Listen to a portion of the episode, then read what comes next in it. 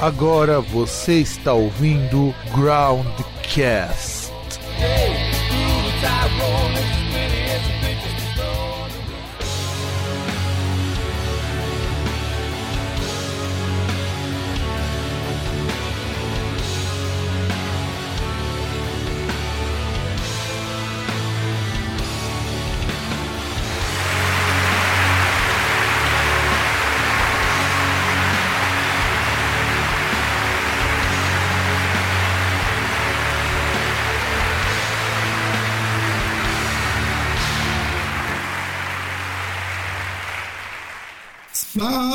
Saudações, caros ouvintes, caros ouvintes do do nosso programa Groundcast. Vamos ver se a gente consegue fechar este ano 2022 com um programa. Eu sou o Fábio, diretamente de Santo André, e diretamente de lá da Lapa, o César, vestido a caráter de caneta marca-texto. É, olá, eu incrível percebo como em alguns momentos na vida eu consigo ser atrasado. Eu lembro alguns momentos como, por exemplo, quando eu comecei a ouvir rock japonês, que foi um pouquinho depois de ser apresentado, porque eu tinha um leve preconceito por misturarem japonês por inglês, bobagem. É, teve um outro momento ali que foi de algumas outras coisas ligadas à música e um terceiro momento que foi, tipo, que eu comecei a ver The Boys, só que aí eu parei porque os episódios eles eram muito grandes. Esse ano eu retomei e, cara, foda. Ver, bom, ver cara, três mulheres espancando espancando uma nazista é, é bom demais. No quadrinho é melhor, viu, cara?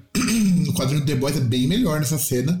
Mas, assim, a, a, o, o César é tão Rubens Barrichello que acho que deve fazer uns dois anos que eu falo de math rock, de post rock, e levou dois anos depois eu comecei a falar um pouquinho para vocês começar a curtir umas coisas tipo tricô. Não, não, mas aí eu falo de coisa antes ainda, lá de assim, de 2000 e... Aliás, cara, falando nisso, já que estamos falando de coisas atrasadas, a gente sabe que o TikTok e o Instagram são muito bons para divulgação de música bosta, né? A gente sabe disso. Sim. Só que eu descobri essa semana. É, deixa eu até procurar o nome da banda para ver se eu não estou. É, pra, pra não colocar. pra não falar bobagem. É, tem uma banda de rock psicodélico que eu descobri. Deixa eu até ver aqui se é. O, chamada October é, Country. O nome da música é My Girlfriend's a Witch. E, cara, eu descobri um vídeo do Instagram, daquele Reels. Falei, cara, essa música é bem boa. Deixa eu procurar ver qual é essa banda. E eu descobri que é uma banda da década de 60. Só tem um disco.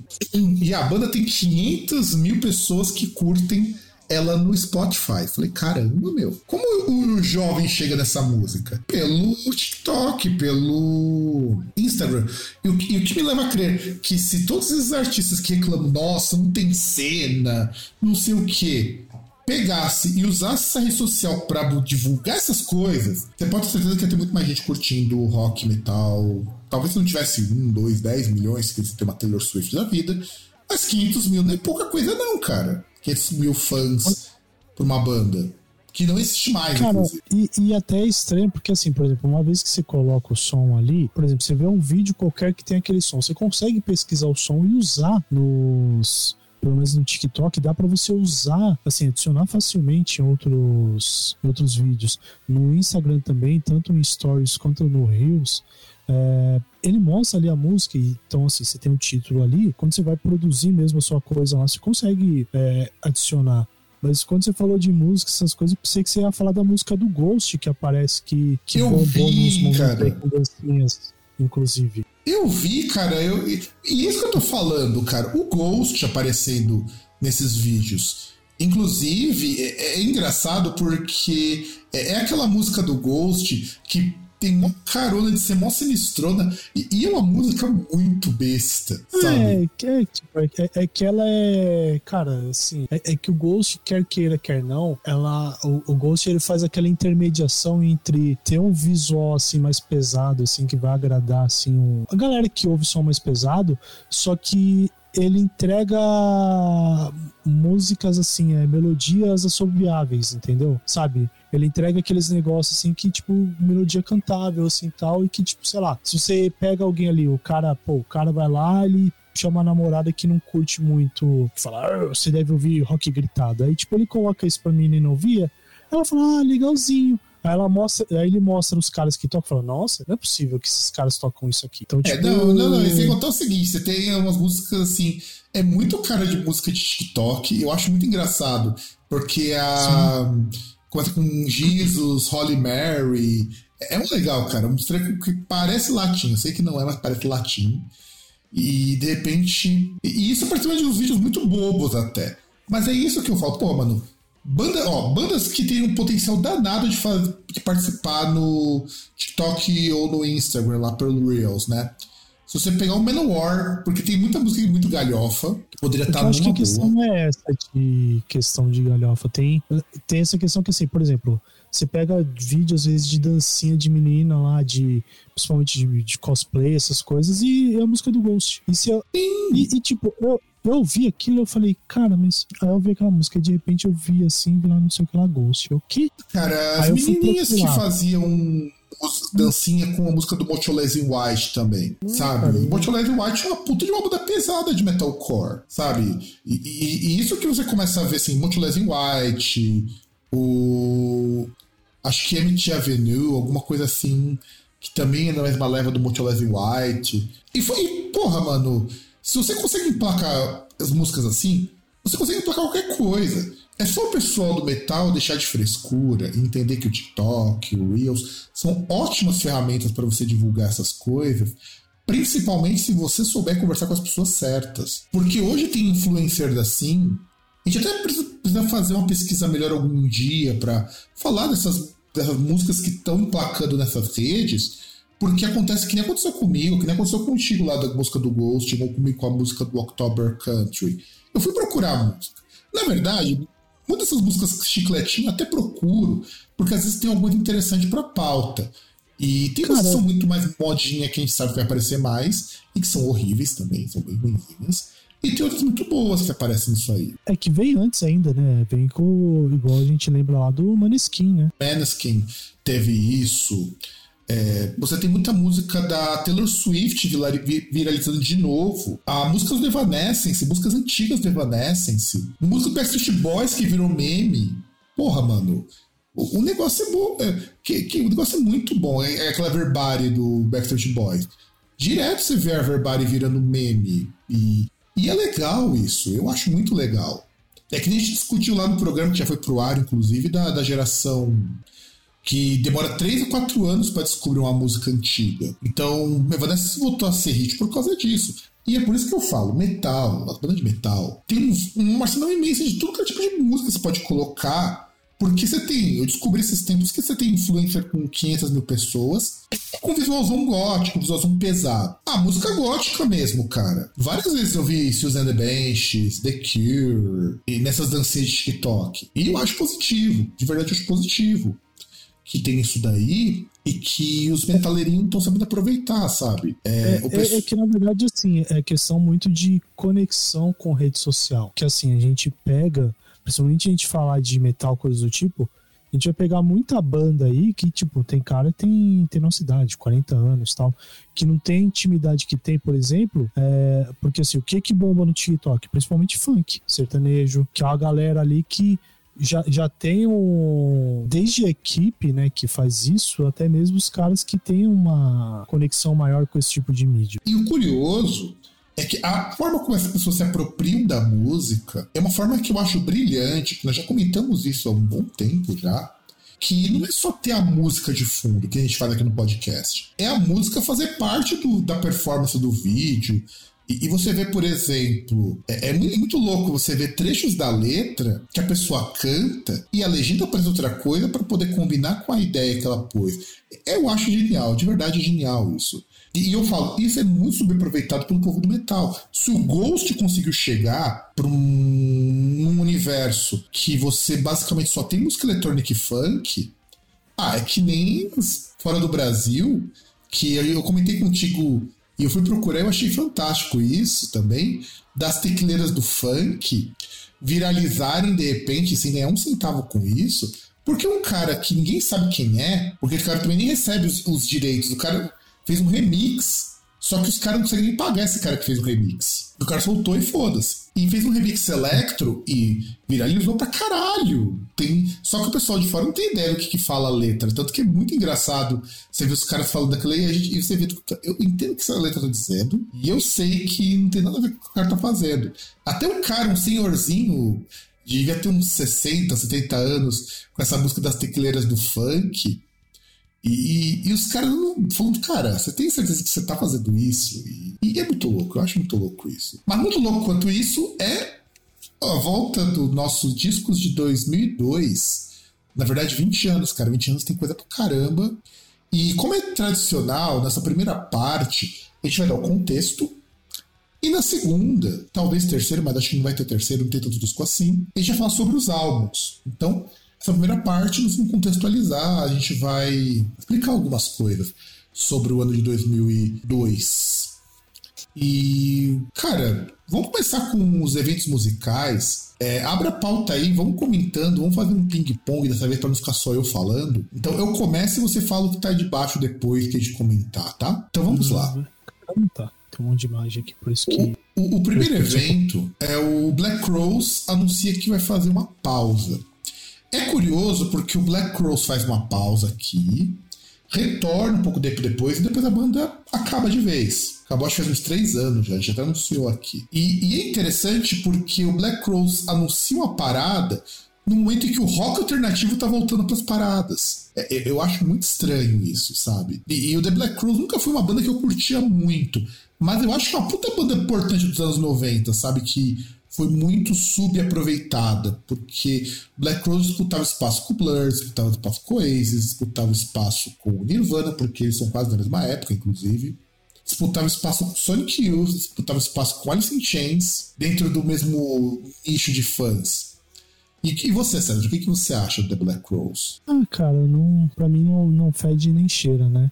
É que tava tudo naquela, naquele caldeirão que se misturava várias coisas chamado rock alternativo, né? Então era, era tipo, principalmente na época que havia MTV ainda e, e que o M era algo muito forte, né? O M da MTV ainda era maiúsculo, em que você tinha muito, muito conteúdo assim de música e tal, e era uma banda das que, tipo, quando tinha lançamento, era tinha bastante destaque na, na emissora. E aí, o que mais aconteceu nesse ano, César, continue. Aí, no dia 23 de janeiro, a Virgin Records ela comprou o contrato com a Mariah Carey por 28 milhões de dólares, né? Muito bom, cara, isso é muito bom.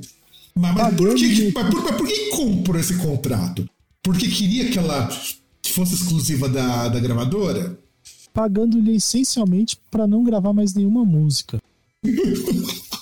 aqueles contratos. Cara, puta, é, cara, isso que é foda. Não, tipo assim, porque, por exemplo, a gente já falou de algumas coisas assim, vou a gente falar de alguns acontecimentos do Megadeth e de outras bandas que, por exemplo, acho que o fato mais notório que a gente contou uma vez foi do Megadeth, que teve a época lá quando saíram os membros lá, saiu logo depois que saiu o Marty Friedman, né, que teve aquele problema do Risk, que o Dave Mustaine ele teve um problema na mão, que ele quase parou de tocar, que quando ele, quando o Mustaine voltou a tocar, né, ele teve que, de certa forma, remontar o Megadeth, porque ele precisava cumprir um contrato com a, acho que era uma Electra, talvez, não lembro, mas ele tinha o um contrato que ele tinha que fazer mais um disco, né? E aí surgiu aquele The World Needs a Hero. E, e a gente tem outros casos de assim, mas do, você tem um contrato com o um artista para ele não gravar nada, é a primeira vez que eu vejo. E, e é curioso porque a Mariah Carey vivia brigando com a Virgin, né? Porque o problema de artista quando ficar muito grande se chama direito autoral. A gravadora, essas gravadoras enormes, elas fazem tudo na lei de Sherson, né? A gente porque o contrato nunca é de igual para igual. Afinal de contas, o, é, os artistas já provaram que negociar com o patrão dá muito certo. Sim. Claro. Veja Tony Braxton, então, que fez um puto sucesso nos anos 90 e parou porque entrou em falência. Sim. É, então, é, é porque aquele negócio, né? Tem até um. Acho que eu cheguei a mandar para você uma vez um, tem um documentário lá que ele fala sobre a indústria musical. Até talvez a gente, teria, a gente poderia pegar e comentar alguma coisa, tendo ele também assim como, como base para alguns argumentos, que tem uma coisa no mercado musical que é interessante, que assim, o, a, a, gravadora e tal, ela vai, independente dela ter contrato com você ou não, ela vai investir na banda enquanto a banda for novidade. Enquanto a banda ainda conseguir fazer coisas que, tipo, que vá cativar o interesse ali do. O interesse tanto dos fãs que já tem, quanto atrair mais fãs.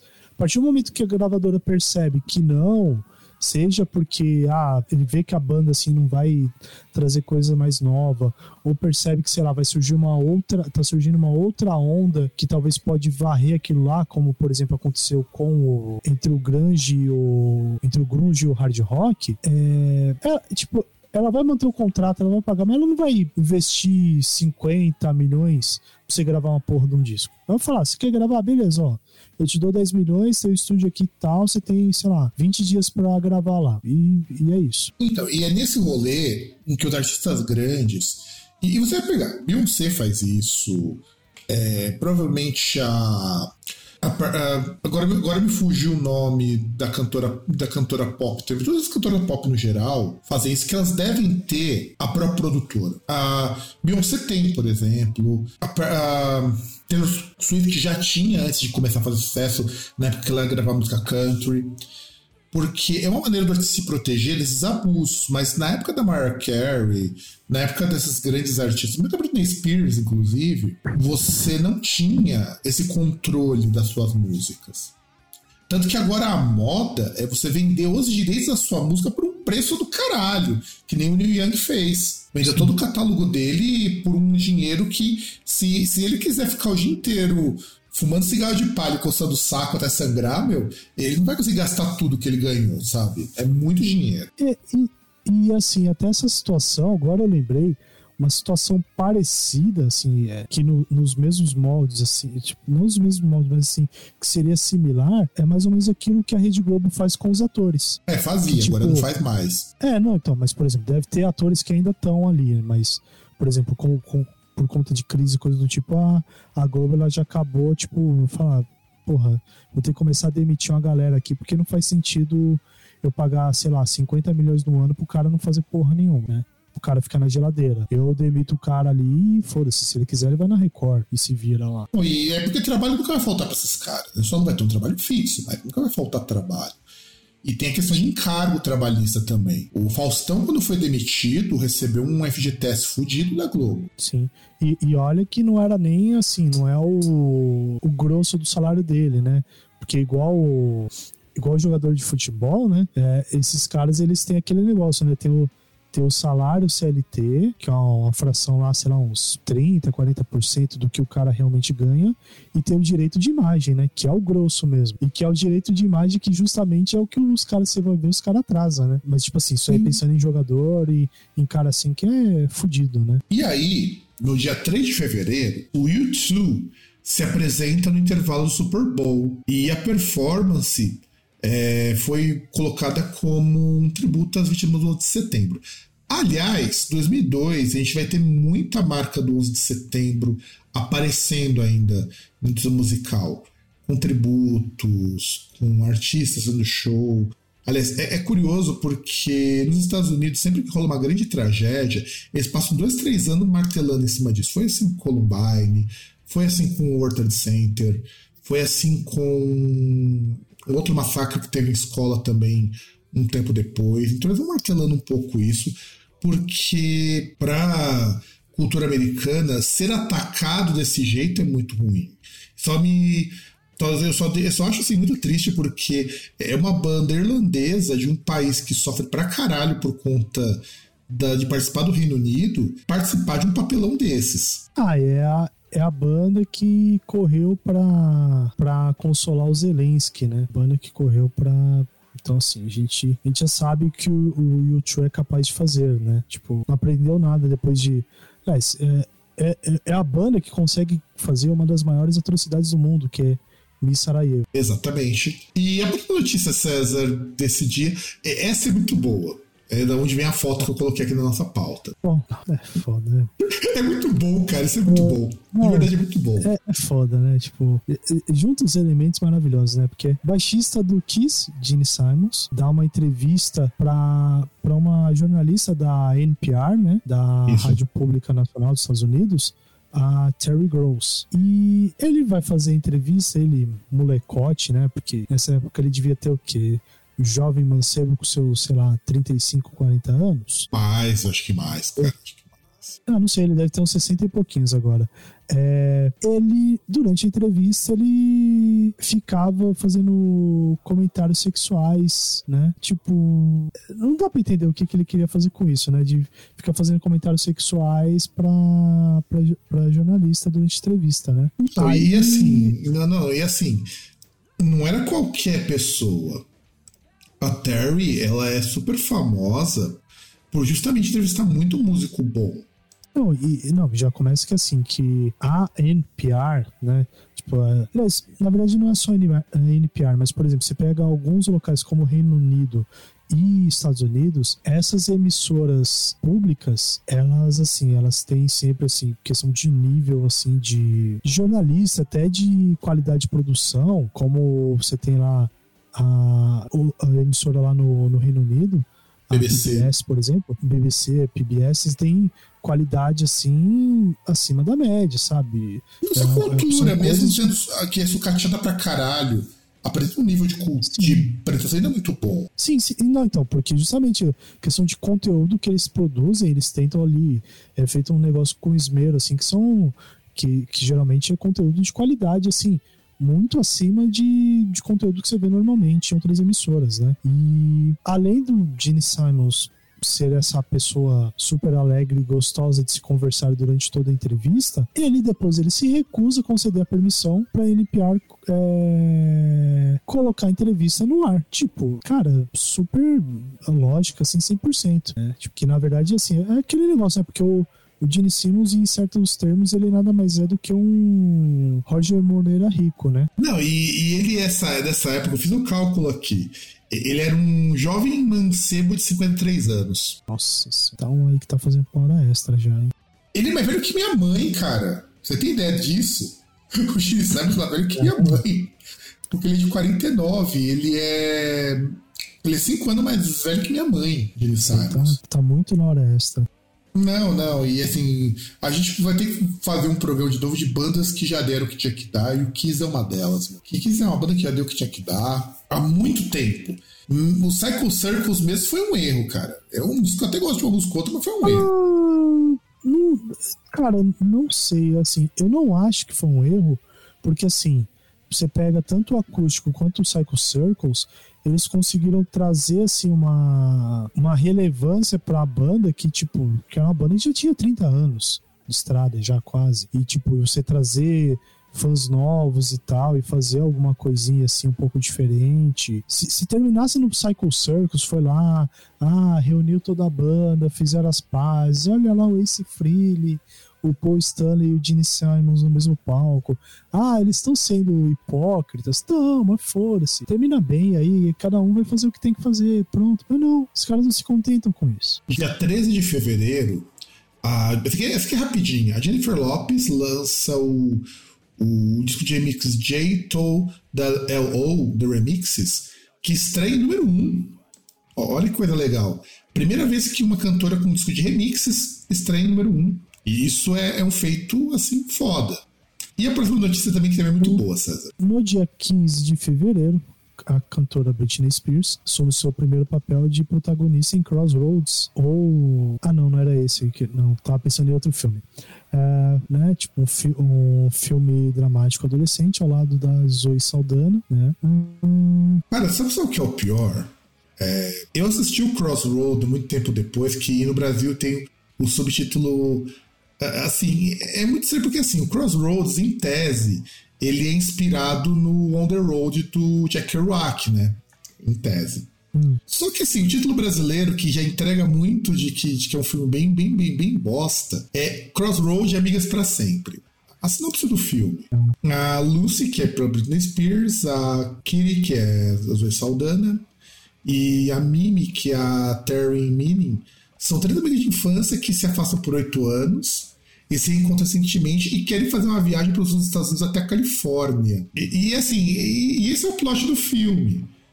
Que é uma releitura do, do On the Road do Kerouac. Seria um road movie, né? um filme de estrada, que vai passando, que vai falando. E, e, cara, é muito bobo esse filme, cara. Pior que quando você vê os trailers, parecia que era um baita de um filmão legal. Mas é um puta de um filme bobo. E a Britney Spears é muito ruim como atriz. O, o, o pior é que eu pensei em outro filme que no final não tinha nada a ver, que era. que é parecido, mas não tinha nada a ver, que era. Como é que era o título em português? Eram quatro jovens e um jeans, jeans viajante, um bagulho assim. Cara, pior é que é na mesma vibe desse filme. Sim. É, então. É na mesma vibe. Que eu lembrei, foi o que eu lembrei na primeira hora, foi esse. Só que aí depois eu parei e falei, não, mas não é esse, pô. Mas assim, a vibe é muito parecida.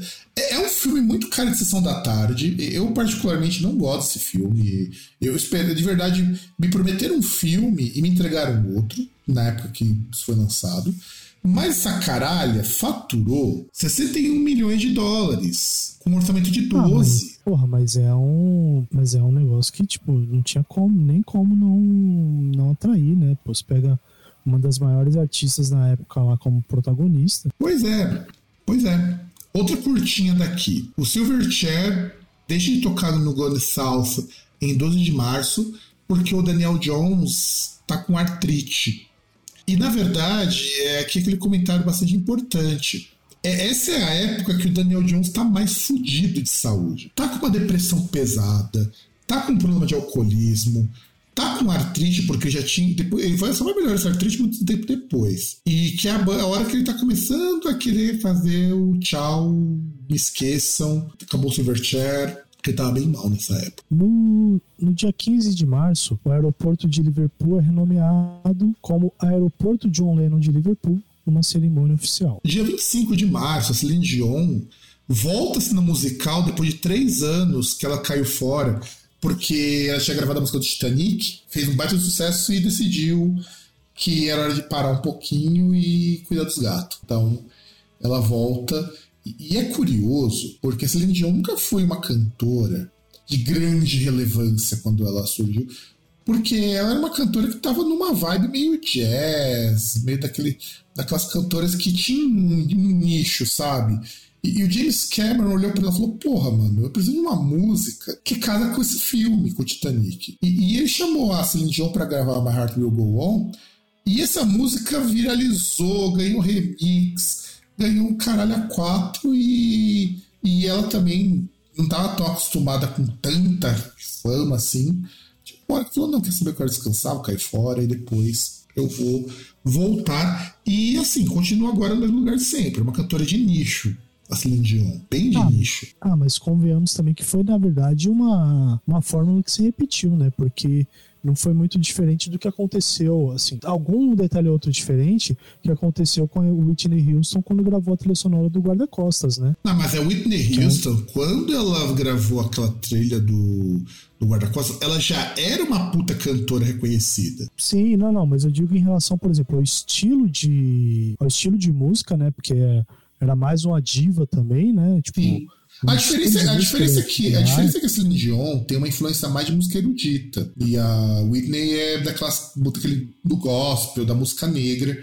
Mas estão no mesmo universo de fã, vai, vamos pegar assim. É, então, mas aí, por exemplo, até questão de sonoridade, essas coisas da Celine Dion, se percebe questão de, de flauta, de algumas coisas assim, talvez alguma coisa com referência celta também, de música celta, mas assim, é, são músicas de diva, né? Que você tem as cantoras ali com uma puta potência vocal, sabe? Não, não é muito diferente, assim, de você ter um blockbuster romântico de, de Hollywood com uma música desse jeito, né? Com a música tema da, da principal atriz ou do par romântico desse jeito. Né? É, é meio que uma fórmula, né? Exatamente. Aí, no dia 17 de abril, os gigantes do pop punk Blink-182 e Green Day lideram a turnê de dois meses, a Pop Disaster Tour. E realmente um desastre, pelo nome já, já diz tudo. É, não, quando a piada já vem pronta, cara, dia 27 de abril, o Coachella surge lá na Califórnia e vem encabeçado da Bjork do Oasis, junto com Chemical Brothers, The Prodigy, Cake, Foo Fighters, Jack Johnson, Queen of Stone Age, The Strokes, The Vines, Belly Sebastian. E, e, é, e aí o festival ele volta a ser dois dias o Coachella.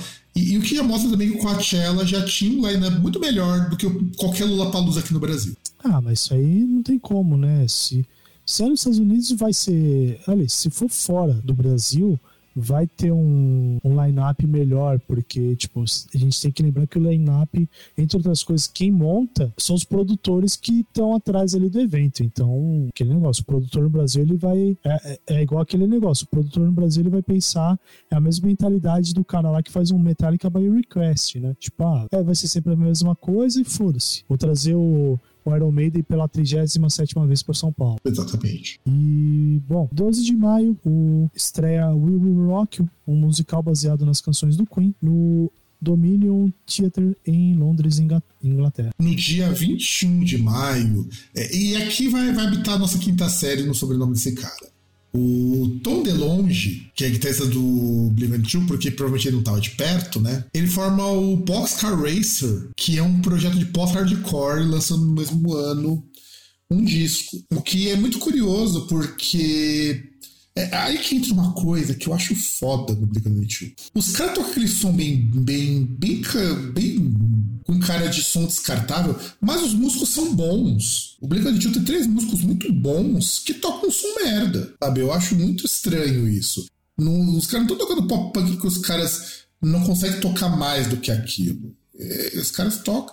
Tanto que teve o Travis, que é o baterista, ele tem altas, altos projetos que ele participa, porque ele toca bateria, que ele toca muito mais bateria do que toca no Blink-182. Ah, no, só o, o Tom DeLonge mesmo, pouco, algum tempo depois, ele lançou um outro projeto lá, que era o Angels and Airwaves também. Que, aliás, é do caralho. Diferente, é do o, som, o som mais, que tinha até uma sonoridade assim, mais madura, né? As letras assim também.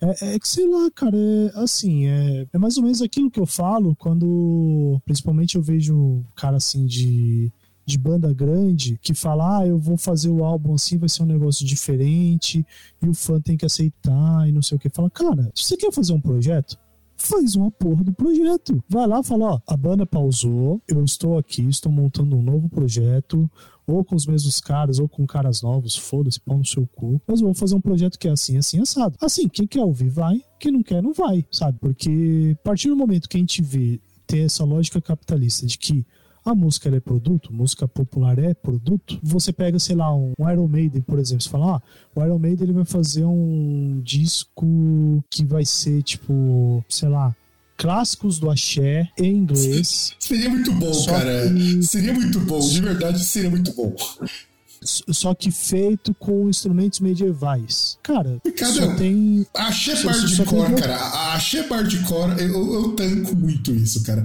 Quem conseguir fazer um disso daí vai ter meu respeito máximo. Assim, por exemplo, o Iron Maiden vai fazer uma coisa dessa, só tem duas palavras para definir isso: propaganda enganosa. Bom, sabe, é, é, é, é, o cara abusar assim da inteligência do, do fã, de tipo, ah, eu, cara é meu fã. Inteligência, cara. Se você tá falando de inteligência, da, do grosso do fã do Iron Man, isso é todo um bando de reaça. Não, que, não, os, não, que, os caras que caras reclamam, que os cara reclamam de, de, de, banda como Cripta, como Nervosa, porque tem mulher, cara. Você, tá superestimando demais esse pessoal. O Iron Maiden é só um exemplo. O que eu tô falando é, o cara ele tem uma banda consagrada e, tipo, o cara, em vez de ter a preguiça, ele, tipo, o, o cara, ele, ele, inventa que, tipo, ah, eu quero, eu tenho ideias novas, eu quero fazer coisas novas, quero fazer coisa muito diferente, não sei o quê. Só que o cara não tem culhão para bancar isso, tipo, ah, eu vou fazer o bagulho, vou fazer um projeto, vou fazer isso, porque ele sabe que, tipo, se ele fizer isso sem o rótulo do, da banda dele principal, ele sabe que não vai, vai vender, tipo, cinco discos. Ele sabe que ninguém vai ouvir essa merda. Tipo, o, o cara ele vai ler a premissa ali, o cara fala, mano, não vou ouvir essa bosta. A tipo, não ser que você seja metálica, que mesmo no fracasso já é melhor que muita banda grande. Não, não, mas, mas assim, eu, eu tô falando justamente, ó, você vai fazer um bagulho que é totalmente nada a ver. Por exemplo, vamos lá. Uma, uma coisa que você sempre elogia, você fala sempre lá do Lulu, do Lou Reed, né? Porque assim, o, o, todo mundo critica falando, porra, mas aquele disco do Metallica, Lulu é uma merda. Aí você vira e fala, não, mas não é um disco do Metallica, é um disco do Lou Reed. Só que, qual é o problema? Quem viu que ia ter essa merda desse disco, viu que era um disco, ah, é o Metallica. E aí você vai lá e fala, porra, não é um disco do Metallica. Isso aqui é uma merda. Quem vai lá porque queria ver um disco do Metallica fala, pô, isso aqui é uma bosta. Porque o cara vai ver lá, o cara nem gosta do Lou Reed, o cara caga pro Lou Reed, fala, o que, que é esse maluco? Pau no cu dele. E aquele negócio, o cara caga, não sabe quem é. Então, assim, é, é um negócio que é, é você induzir a pessoa a erro. Tipo, faz um projeto, faz um negócio lá e pronto, acabou. Só que, assim, um caso, assim, do Blink-182, vai, vai muito também aquele negócio, né, cara? É questão de gravador, essas coisas. Porque, por exemplo, vamos supor que, sei lá, o Blink-182 foi lá, lançou primeiro, segundo disco, tal, com aquele pop punk bem basiquinho, e porra, conseguiu vender pra caramba. A gravadora não vai deixar os caras fazer um, um. Aliás, tudo bem que o Boxcar Race é muito parecido com o Blink, nem é tão longe. Mas, por exemplo, um... a gravadora não deixaria o Blink 182 eh, grava... Eh, sair com um disco igual aos discos do Engines and Airwaves. Não ia deixar. É que, inclusive, parece mais shoegaze do que qualquer outra coisa é muito foda isso. Sim, então... O, o, o, mais, o mais próximo que eles conseguiram chegar era aquela música Míssil, e ainda assim ela é muito longe. É que a Míssil, inclusive por ser uma música quase balada, é, tem uma distorção. Aliás, curioso, é que nem a gente pensar, por exemplo, no, no final do Charlie Brown Jr., é o mesmo caso do. do Blink-182. A diferença é que o Charlie Brown Jr. tentava ser o Suicidal Tendencies brasileiro. Gravou, inclusive, o primeiro disco que é cantado em inglês é um disco de metal. O disco que começa a vender é um disco de surf rock, de rock alternativo. O terceiro também é. E o, quarto, e o último disco é um disco de metal. Uma participação do John Ward, ah, inclusive. Ah, se você for pensar, o Pantera, o até os primeiros discos com Phil Anselmo era, era não, não, era muito diferente do disco do Poison. Ah, mas, ah, mas eles ainda continuaram dentro da mesma vertente que era metal. O Blink-182, ah. eles, eles Sim, sim, sim, sim. Black Shoe, quando não, teve o Angels and Airwave. Ah, no caso do Charlie Brown, ele muda totalmente. Ele muda e já distancia um pouco, né? No caso não. do Blink, ele não. Ele, continua a mesma coisa. O Blink ele teve uma música que era diferente e, os cara, e o cara que fez um projeto que era bem separado. Não, e não só ele, os outros também têm coisas um pouco diferentes. Mas ele bem lembrado do Angels and Airwaves, não tinha nem lembrado deles que é uma banda muito boa. Eu gosto muito do Angels Airwaves. Eu acho que é um projeto muito mais interessante. Que, na verdade, nem projeto. Por muito tempo foi banda do, do, do DeLonge. É, sim, porque tinha parado o Blink, né? Ele tinha parado lá, não sei por volta de quando foi, mas ele tinha parado. Que até tinha um amigo meu lá da época lá de Londrina que gostava muito. Tipo, ele era fã do Blink, mas, por exemplo, é, era uma pessoa que curtia muito a o que os, os músicos do Blink faziam, né? E aí pirava muito, assim, no, no que, principalmente no Angels and Airwaves também. Pô, mas pega até na época que o cara ouvia até Nora Jones e coisas do tipo, então ouvia muitas coisas diferentes. Sim, sim. Próxima notícia, César. Não, você é a próxima agora. Não, eu falei já do, do Blink-182. Ah, foi eu que falei. Bom, ah, no dia não, 20 de... Foi eu que falei do Blink, eu comentei do próprio post-hardcore. É, deixa eu continuar, deixa eu continuar. Já que, já que sou eu que falo da Britney Spears, eu falo de novo, tá? A estrela pop Britney Spears, com apenas 20 anos de idade, é classificada pela Forbes como a celebridade mais poderosa do mundo. Isso em 20 de junho. No dia 27, o baixista do Who, o John Winslow, ele é encontrado morto num quarto de hotel em Las Vegas, na véspera do turnê, aos 57 anos de idade forma legal de começar a turnê, ó. Joinha. É, embaçado, né? Bom, no dia 30 de junho, o Festival de Glastonbury apresenta as manchetes, apresenta os headliners ali, o Coldplay, Garbage, Stereophonics, Orbital, Roger Waters, Rod Stewart e Air. Mostra também Glastonbury, já com um line-up melhor que qualquer Lola aqui no Brasil. Aliás, que saladão, hein, cara? Porque você coloca é, o Coldplay junto com Garbage, que são bandas muito distantes já entre si. E depois coloca o Stereophonics, que é uma banda de quase de noise rock nessa época. E aí você coloca o Orbital, que é uma banda de música eletrônica mais experimental. Aí coloca o Roger Waters, que já é um cara mais viajado. O Rod Stewart, que é o rock bem, bem tiozão. E o Air, que era uma banda de pop da época. Realmente, Lesson Bird, parabéns. Line-up muito mais interessante e que muito festival que eu vi no Brasil, inclusive. Cara, mas convenhamos, né? Tipo, festivais, assim, a gente já comentou isso em outro episódio. O, a ideia, acho que foi sobre o Rock in Rio, inclusive, um dos sobre o Rock in Rio, que assim, cara, essa questão de festival, só no Brasil que tem essa visão distorcida de que festival você tem que colocar tudo da mesma prateleira, tudo da e mesma é caixinha. por isso que festival no Brasil, no geral, é tudo uma merda. Sim, porque justamente a questão do festival é você atrair o maior número de pessoas possível num lugar e você lucrar pra caralho. Por isso que você vai colocar lá, tipo, se, coloca coisas como Garbage lá, que vai galera alternativa tal, e se coloca um, a, os tiozão lá, o você, tira o pessoal dos bingo lá dos cassinos pra, pra assistir Rod Stewart. Que, aliás, é muito engraçado que você tá pegando uma banda altamente politizada, uma banda com uns discursos muito foda pro LGBT e pegar um tiozão tipo Rod Stewart. Não que o Rod Stewart não tivesse um discurso muito bom quando ele era mais novo, mas nessa época é só tiozão que escutava. É só tiozão broxa. Rod, Rod Stewart sempre foi só tiozão que eu. E aí, é... Bom, Michael Jackson, ele resolve é, inclusive, eu, esse eu acompanhei pela TV na época. É, faz muito tempo que o Michael Jackson está muito satisfeito com a Sony Music. Assim, faz muito tempo. E ele. E, e é muito contraditório isso, porque o pessoal vivia falando, nossa, que Michael Jackson tinha vergonha da cor, que ele era racista, não sei o quê. Muito pelo contrário. A briga que ele tinha com a Sony Music é porque artista negro recebia menos royalties, tinha menos apoio, eles só tinham crescido porque ele era um puta de artista foda. Não tinha como apagar ele. Mas muito artista negro da Sony não virava. E ele acusava o Tommy Mutola, que ele fazia com que o artista negro ganhasse pouco espaço. E isso se mostrou assim, não exatamente por conta dele, mas a indústria dos anos 2000 era muito reativa contra o artista negro.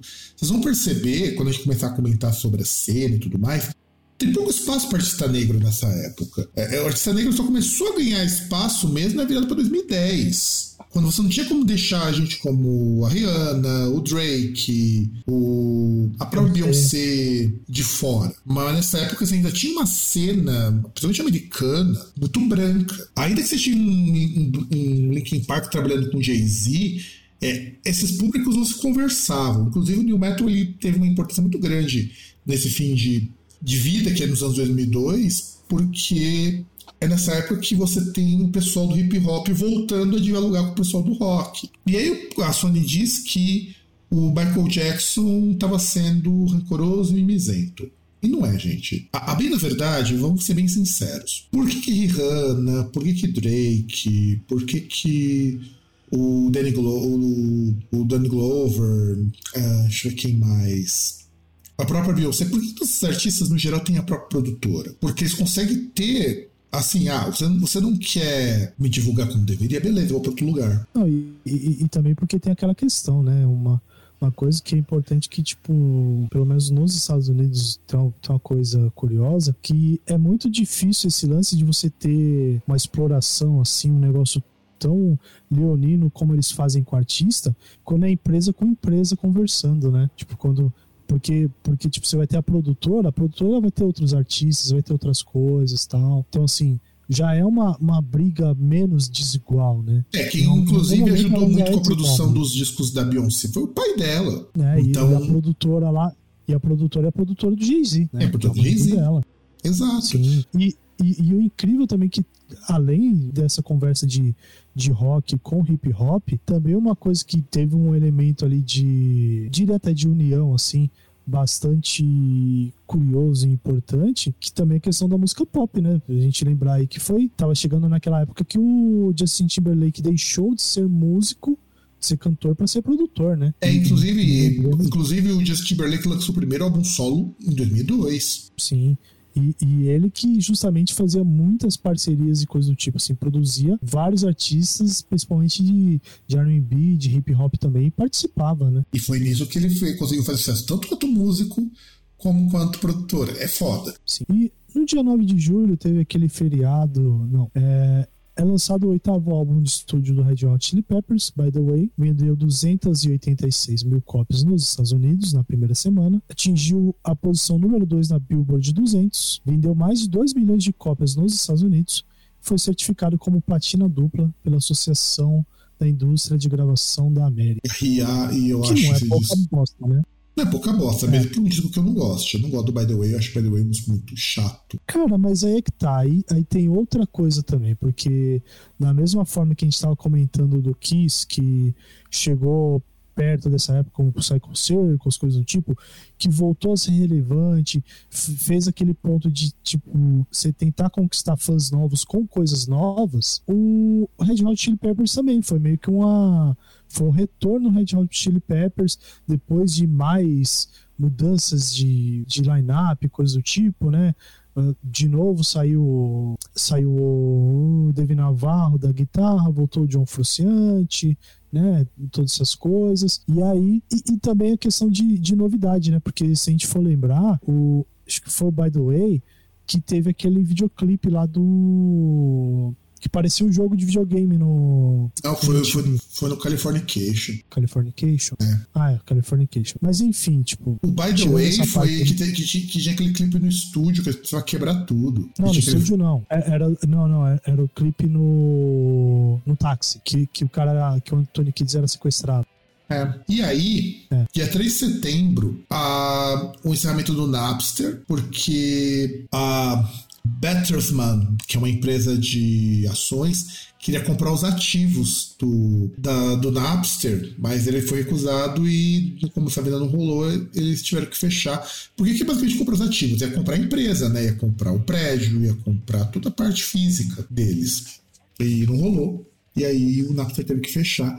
Mas mal sabia Metallica e as outras bandas, Metallica, Madonna e demais, que em 2002 é quando o MP3 também começa a vingar por uma coisinha chamada iPod. É, coisa que quer queira, quer não. É, é, que aí é um ponto que é estranho, né? porque tudo bem assim, do, do modo assim, de pensar, a Apple ela é uma empresa que ela é o que ela é hoje, porque é uma empresa que sempre conseguiu dar uma olhada, ou, ou dar uma olhada em tendências que, que se firmaram, ou lançar tendências, né? Como o smartphone, você ter esse o, o, o media player ali compacto, né? Que você não tinha uma, que você não tinha em si uma mídia física, né? Que era essencialmente música digital. Então é uma é, é interessante esse ponto aí. Você tem uma empresa que tem essa, essa questão dessa visão para frente, né? consegue apostar num negócio que até as pessoas do meio mesmo não enxergavam e que acabou sendo assim uma puta fonte de, de receita, né? Bom, e a próxima? No dia 4, dia 4 de setembro, né? Vamos lá. Kelly Clarkson se torna a primeira vencedora do concurso de talentos televisivos American Idol. Né? Inclusive, que é, que é um inclusive, aproveitando, saiu um documentário dela falando de por que, que ela se afastou da indústria musical por tanto tempo. E, cara, é, é de chorar, é medonho o negócio. A gente precisa um dia comentar esse documentário dela também, porque Cara, o bagulho é punk. Tem coisa de abuso, de produtor, tem umas coisas, umas paradas meio merda lá. E, e, é engraçado porque até assim, você teve o American Idol e esses.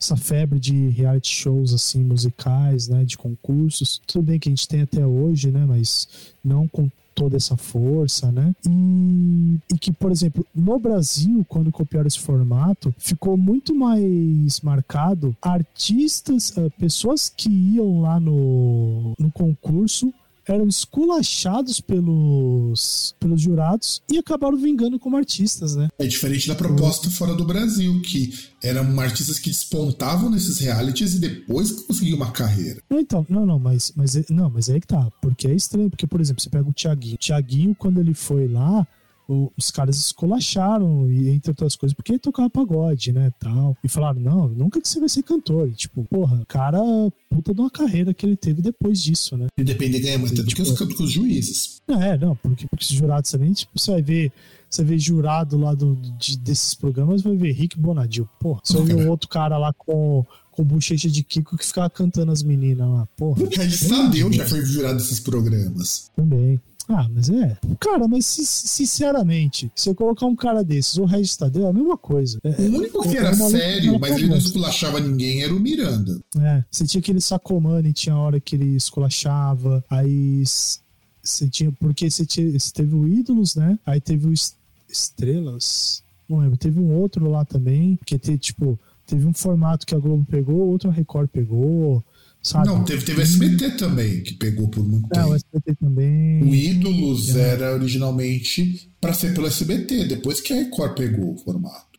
Sim. E, e tipo. Cara, você pegava uns jurados assim que, meu, tudo bem, tinha muita gente que era ruim, tá ligado? Só que, mano, os caras também esculachavam, tipo, mano, não, não, não tinha porquê. Era muito, muito Small Dick Energy né, nessas áreas. Dia 11 de setembro, Marie Fridriksson, do Roxette, sofre um acidente em casa e ela descobre que tem um tumor cerebral que ela morreria disso muitas décadas depois. Bom, no dia 20 de setembro, Courtney Love anuncia que a sua disputa legal com os membros sobreviventes do Nirvana foi resolvida, abrindo caminho para que a faixa inédita You Know You're Right fosse incluída numa próxima compilação. E, aliás, que musiquinha ruim, cara. De verdade. You're Right é uma música bem ruimzinha. É, que na verdade é, é, a música onde o, o Kurt ele vira assim e fala, cara, né, eu sou seu. sou seu cook, né? É. Basicamente é, é isso que, que é cantado na música. Dia 20 de outubro, 26 de outubro, a Cristina Aguilera lança o segundo disco Stripped, que entra na Billboard 200, número 2, vendendo 330 mil cópias na primeira semana. E, e, é um álbum polêmico porque é onde ela muda radicalmente o estilo dela, em Stripped. Mas ela muda o visual, inclusive. Ah, é, é só estilo, né? Sim, é não, isso... a nova persona, né? Não, é a Cristina Aguilera, menos com aquela cara de de dançarina latina e ela aposta numa coisa mais, tipo, você vê as músicas que ela canta, ela tá num nível de voz assim, foda, foda, foda, foda, foda, foda, eu acho. E é porque assim, ela foge, foge daquelas músicas ultra dançantes, tipo de Neboro e tudo mais, e vai pra uma uma área que eu acho que é mais interessante para ela, inclusive. Aliás, é, a desgruda daquela imagem de, de menina virginal ali é, saindo do, do, ensino, do ensino médio para mulherão, né, cara? É, ela faz o caminho inverso da Shakira, na verdade. Se você parar pra pensar. A Shakira que começava nessa vibe assim quando ela era mais nova, e de repente ela via que tava todo mundo querendo ver uma latina rebolando, e ela resolve fazer, adotar isso daí e cantar em inglês, que foi um grande passo que fez ela ganhar espaço.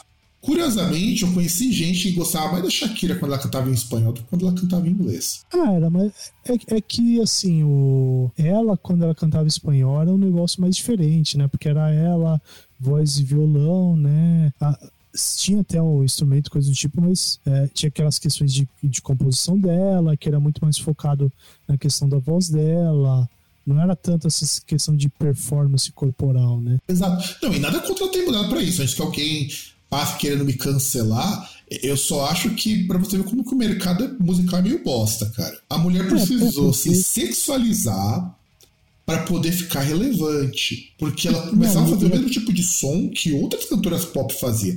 Ela meio que seguia a mesma vibe da Britney Spears que era o que a Cristina Aguilera também fazia no começo e ela se desgrudou. Não, então, é porque na verdade se você pega num ponto que assim, que para ela ter o sucesso e estourar como ela estourou, é, ela passou por um processo de pasteurização, né? Porque ela começou a fazer tudo aquilo que o pessoal fazia lá, tipo, basicamente ela seguiu mal comparando a mesma fórmula que cantoras como J-Lo, por exemplo, que foram fazer sucesso assim, é, cantando mais músicas em inglês mesmo, você tem uma ou outra música lá na língua nativa, mas principalmente em inglês, músicas mais dançantes e tal, muito mais num ponto de ser uma performer, que é você vai e, e canta e dança também, sabe? E que foi o que, que elas fizeram. A Britney Spears foi mais ou menos assim, tipo, no caso da Britney Spears, mais questão de mudança de imagem.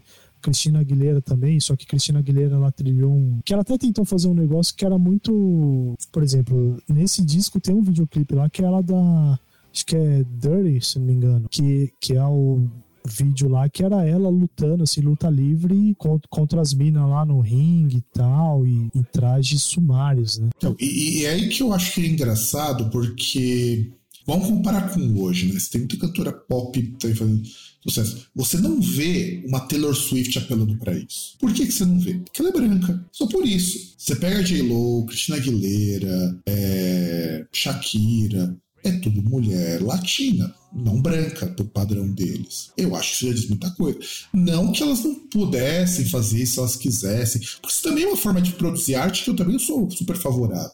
Eu só acho complicado quando você percebe que isso surge por uma transformação de mercado e não tanto porque é uma coisa que a cantora quer explorar. Tanto que você vê, por exemplo, a Miley Cyrus, ela começou a explorar por esse lado e todo mundo desceu o pau nela. É. Por quê? Porque ela é branca. E, e é incrível que para mulher branca ela não pode ser, se se sexualizar, se assim desejar, mas uma latina tem que fazer isso. Não faz sentido. Aliás, uma negra tem que fazer isso. E é uma coisa que a Beyoncé também mostrou que não é bem por aí.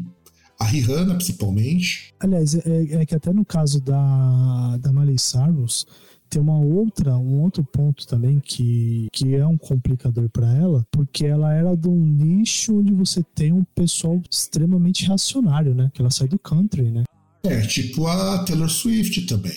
A, a, a Jessica Simpson, todas as cantoras saem do country. A Shania Twain também saiu de meio reacionário e quando ela começou a fazer mais pop, foi justamente quando ela começou a se mostrar mais. Só que, sabe o que é o engraçado? O country feminino não é reacionário. O, o, não, não, mas eu não digo, não digo a música, eu digo a cena. Não, então, mas, mas, exatamente por é isso. Dolly Parton, meu, Dolly né? Parton é justamente o grande exemplo para essas mulheres. E, e, é a mulher que tá ali velhinha e tá lutando até hoje por direitos humanos, o próprio pessoal, o Robert Howard falou que ela é muito mais heavy metal do que muito, muita banda. Eu concordo, porra. Sim. Dolly Parton é foda. E ela é meio que influência para essas moças. E, e, ela que fala que brigava por questões como aborto, direito das mulheres. Tanto que ela teve muito problema com gravadora por conta disso. Tem muitas portas fechadas na cara dela. Então é. Eu, eu, tenho um respeito muito grande por ela. Eu vi, inclusive, do documentário Netflix o quanto que ela era foda. A própria Taylor Swift falando que uma das influências é ela. E é legal porque ela permite que essas mulheres hoje sejam o que elas quiserem e fazer sucesso. Ela pagou assim, um preço altíssimo. Bom, e, no dia 30. 30 de outubro, tem um acontecimento que até gerou aí um. Não, você está pulando. Não, tá certo, tá certo. 30 de outubro, estou certo aqui. 30 de outubro tem um acontecimento aqui, gerou um documentário na Netflix, né? Jam Master Jay é morto a tiros no estúdio do Queens, e com isso o Run DMC se desintegra, né? É que já tava meio mal das pernas, o pessoal já não tava se entendendo muito bem e resolveram acabar por ali mesmo. Sim. Dia 7 de novembro, o Guns N' Roses, lá em Vancouver, é, junto um monte de fã, que seria onde o Guns N' Roses ia começar uma turnê depois de nove anos parado. Se eu não estou enganado, essa foi a época do lançamento do Chinese Democracy. Provavelmente. Se eu não estou enganado. Ou foi o lançamento de alguma coisa ali. Eu não, eu não lembro agora quando o Chinese Democracy não, acho foi que foi do Acho que foi daquele single, Oh My God. É, deve ser alguma coisa assim. Só que teve que cancelar essa coisa de turnê porque o voo do Axel Rose atrasou. E e isso gerou uma revolta, né? O negócio foi feio, o negócio foi feio. Bom, no dia 10 de novembro, Mick Jagger, Keith Richards, Elvis Costello, Lenny Kravitz, Tom, Tom Petty e Brian Setzer, é, eles aparecem num episódio dos Simpsons, ambientado num campo de fantasia do rock and roll. Muito bom esse episódio, cara. Esse episódio é muito bom. Nossa, foda. Não, cara, puta. Eu tenho que lembrar o um número. Se eu lembrar, eu coloco a indicação aqui pra vocês procurarem lá no Star. É muito cara, bom esse episódio. É, é, é, é muito engraçado, cara, que puta que chega lá, os caras. Eu, eu, eu, eu, tô tentando lembrar como é que foi a, a, a premissa que iniciou tudo, mas é. É uma passagem. É, é, é, por causa de um show, se não me engano, foi aquele que o Bart me dá alma pro diabo. Não, não foi não. Mas é muito bom. Foi esse episódio, é muito bom Mas esse episódio. É, que, é... que eles vão passar lá na ilha, é, que encontra. que vão encontrando o pessoal, que não encontra, encontra tudo junto, inclusive é muito legal. Não, na ilha não. É, num, é, é, é num camping lá que que o pessoal leva ele, leva o Homer pra lá. E, tipo, meio o Homer ele achou que. Eu, eu não lembro o que, que aconteceu antes, que o Homer achou que ele tava encrencado. Aí quando foi ver, na verdade, é, aí chegam lá e falam: não, a gente comprou pra você aqui, ó. É, você vai entrar no. Tem um ticket aqui pra academia de rock and roll do, do Rolling Stones, não sei o quê. E aí você vai ficar aí uma semana. Aí, tipo, tá, tá lá a Marge falando focalizado nela, e de repente você olha, a porta do carro já tá aberta e o Homer já saiu correndo. E, cara, puta, tem uns bagulho muito foda nisso. E aí, é, no dia 19 de novembro, o Michael Jackson balança o filho nove meses, que, que uma que eles chamam de blanket, na varanda, lá em, no hotel em Berlim, e isso gerou um bafafá do caralho na época. Mano, Michael Jackson foi escrotizado durante meses por conta disso. Meses, meses, meses. E a ideia é. era mostrar: olha, o meu filho aqui, seus filhos da puta. E os caras não. E o cara, mais uma vez, o Michael Jackson sem noção, pagou o pato por ser sem noção, como muitas vezes ele foi sem, foi sem noção. É, então é, é o que eu ia falar, tipo, ele foi escrotizado com total justiça. Que o que ele fez. A, tem nem o que comentar, cara. Tipo, o cara pega o. Cara tá na varanda, pega o filho assim. É, exato. É, é, é, exato. Foi, eu lembro dessa cena porque eu vi na, na Globo isso. E, e falei, gente, que bosta. E ele foi meses escrotizado por conta disso. Bom, no dia 6 de dezembro, outro motim causado por um concerto cancelado do Guns, dessa vez na Filadélfia. Depois do Axel Rose simplesmente dar um, um Min Asher, né? Simplesmente um descubra. É, é, eu ia falar dar um vazar, mas tipo, ele nem foi, então não é nem isso. A banda, ela, é, tipo, a, a, banda cancela as restantes datas da turnê sem qualquer explicação. Provavelmente foi o Axel Rose tentando chupar o próprio pau. É. Explicaria muita coisa. É, dia 22 de dezembro, o Joe Strummer ele morre de ataque cardíaco porque tinha um problema no coração aos 50 anos de idade. Ah, agora essa notícia, essa notícia também é muito boa, a última notícia de, do ano. No dia 29 de dezembro, um concerto do Creed em Chicago irrita os fãs presentes quando o vocalista Scott Stapp esquece muitas letras tira uma longa licença no meio do concerto e deita-se no palco durante parte da apresentação. O empresário da banda emite um pedido de desculpas por escrito que inclui a declaração: Esperamos que possa encontrar algum consolo no fato de ter experimentado definitivamente o mais único de todos os shows dos Creed e poder ter, é, ter se tornado parte do mundo incomum da história do rock and roll. Ah, cara, mas é, muito foda. O cara para o show pra dormir, meu. tirar um cochilo. Não, convenhamos que fã do Creed nem é gente, né?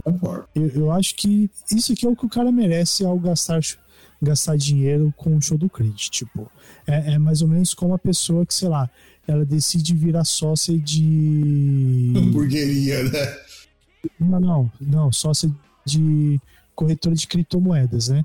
Igual tem um, um certo ex-casal aí, é, como é que eu posso dizer? O Américo brasileiro, não sei, talvez, não sei se é esse o termo, né? Os Giselos, que se tornaram ali acionistas de uma corretora de, de criptomoedas lá nos Estados Unidos. E saiu a notícia agora que o presidente, o fundador da empresa, renunciou e declarou falência da empresa. E, tipo, o, alguns dos maiores acionistas são o, o Giselo Bündchen, né? Vulgo Tom Brady, e a Gisele Bündchen. O que quer Gisele, dizer que né? os dois ali... Hã? Vulgo Gisele, né? Não, não, Gisele e Gisele, né? Porque o, o, o, vulgo aí, no caso, é pro, pro Tom Brady, né? Que é, que é a pessoa que. Isso que é um negócio engraçado, que tinha os caras dos Estados Unidos falando, como assim o cara vem falar o marido da Gisele é o Tom Brady, porra. E fala, foda-se. Ele segura um, um, um, um mamão marrom. Foda-se. Ele é marido da Gisele Bündchen. Acabou. É verdade. É, não, tipo, é, é, é super engraçado isso, sabe? Você pega esse negócio, tipo, cara não consegue pensar que, tipo assim, mano, o cara pode ser o maior atleta de um dos maiores esportes dos Estados Unidos. Do outro lado tá Gisele Bündchen, cara. Tipo, ah, não, não, isso, isso é um exemplo também de como que americano, no geral, é, é um povo ideal pra você fazer de otário. Teve uma vez, só pra gente contextualizar de como que, como que essas coisas são próprias nos Estados Unidos. Inclusive, acabaram de descriminalizar o uso de cogumelo alucinógeno num estado ali dos Estados Unidos. Show. Vai ter altos rock psicodélicos surgindo daqui a pouco. Aí, beleza. Tinha uma vez, não sei se você leu a história do a máquina que extraía suco de um saco. É, é assim, é exatamente essa premissa. Mas porque era prensado a frio, tinha os nutrientes, e aquela caralho, cara, você ah, que, que era o bagulho de polpa de fruta, né? É, é. E, tipo, o negócio custava 400 dólares e era pra tirar suco do saco. Exatamente essa a premissa. Aí alguém descobriu que você não precisava da máquina, era só apertar o saco que saía. E os caras é, tiveram que devolver o dinheiro. Você pega um saco, você dava um talho ali no, no cantinho do saco, fazia um buraquinho, aí você mistura lá com, com água, com leite. Não, não misturava nada, era só, apertar. Era literalmente só então, apertar com as mãos. Se você quisesse diluir um pouquinho, você colocava com algo, alguma coisa, misturava ali e pronto, você ia ter suco. Não, e era pra tirar. Não, eu acho que assim, você vê a premissa do negócio, você já percebe que é muito idiota. Porque você paga 400 dólares pra tirar suco de um saquinho.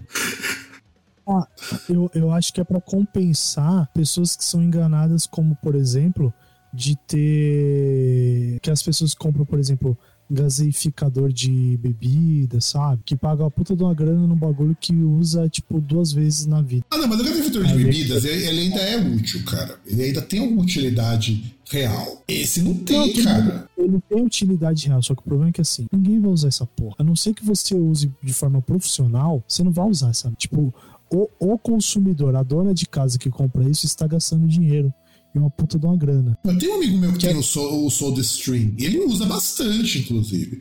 Porque Ah, economiza uma então- puta de uma grana com água com gás. Ah, mas também porque ele toma água com gás, né? Convenhamos. É, você vai ver quanto. Tipo, o, a graça desse negócio que a pessoa vai pegar é falar: ah, agora eu vou ter meu próprio refrigerante. Se eu quiser um refrigerante de mamão, eu posso ter um refrigerante de mamão. Se quiser ter um refrigerante de banana, agora eu posso ter um refrigerante de banana. Só que o cara não vai fazer essa merda. Ah, não, isso eu concordo, mas não é, ele não é inútil que nem o, o negócio do suco no saco, cara. Não, não, não, mas, não, mas é justamente porque assim, é, é a questão do, do equilíbrio, do karma, entendeu? Você tem Se, uma coisa. se, se é pra por fazer uma comparação, eu faço eu comparação com a máquina de café, aquela máquina de café em cápsula. Não, não, não, não, mas é, por exemplo, assim, que é a lei do karma, que você pega, por exemplo, um negócio que é útil, só que é muito caro e, e assim, sei lá, É, isso eu concordo, é muito caro mesmo. 98%, 98% das pessoas que compram não vão usar isso com um negócio que é super caro pra caralho, mas é extremamente inútil, sabe? Não tem justificativa. Não, é, não, esse, esse do suco do saco é, é, foi foda, cara. Esse do suco do saco.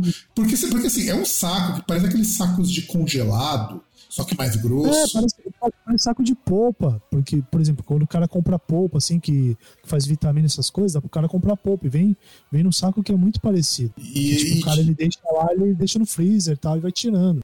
Não, Esse daí é é a mesma premissa de quem vai no show do Creed. É, é- quem, quem, quem foi no show do Creed que provavelmente compraria uma máquina para tirar suco do saco.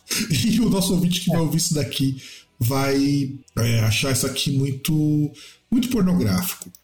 E como já estamos quase batendo uma hora de gravação, vamos falar da- dos eventos históricos e aí a gente encerra essa primeira parte depois a gente vai para a segunda na semana que vem. Bom, em dia 18 de janeiro tem o assassinato do Celso Daniel. Já morava aqui em Santo André, inclusive. Quando aconteceu isso, foi uma comoção danada. Que até alguns políticos assim de extrema direita reviram esse caso, que já foi resolvido faz um bom tempo. Bom, entre 8 e 24 de fevereiro, os Jogos Olímpicos de Inverno de 2002 são realizados em Salt Lake City, Utah, Estados Unidos. Inclusive, esses foram jogos de inverno que passaram na Globo. Foi uma época que, por algum milagre, a Globo começou a se interessar por outras, outras Olimpíadas e passar. Passava uns horários meio bosta, passava uns horários meio bosta, mas a, Olimpí- a última Olimpíada de Inverno também passa por uma de noite. A última. Não, a última. Calma, a última foi na China, não foi? Foi. É, porque antes foi em Sochi, né? Na Rússia, e depois. O, o que é engraçado, né? Que foi numa instância de, de verão, né? Da, da Rússia, né? E ainda assim era quente, pra, era frio pra caralho. Exatamente. Dia 12 de fevereiro teve o julgamento do Slobodan Milosevic, que ele começa lá no, em Raia, né? Pelos pelos crimes que esse grandiosíssimo filho da puta fez lá na Iugoslávia. No dia 15 de fevereiro, em um pronunciamento pela televisão, o presidente Fernando Henrique Cardoso anuncia o fim do racionamento de energia elétrica. Você, jovem que tem menos de 30 anos, você não passou por essa merda que a gente passou. Cara, você, você não chegou na tua casa, tipo, sei lá, no verão, 6 horas da tarde, e de repente você tá chegando ali, você vai subir ali no. Tá chegando no teu prédio, você vai subir pra poder chegar no teu AP. Aí de repente você ouve assim, tipo, 20 prédios assim, volta todo mundo.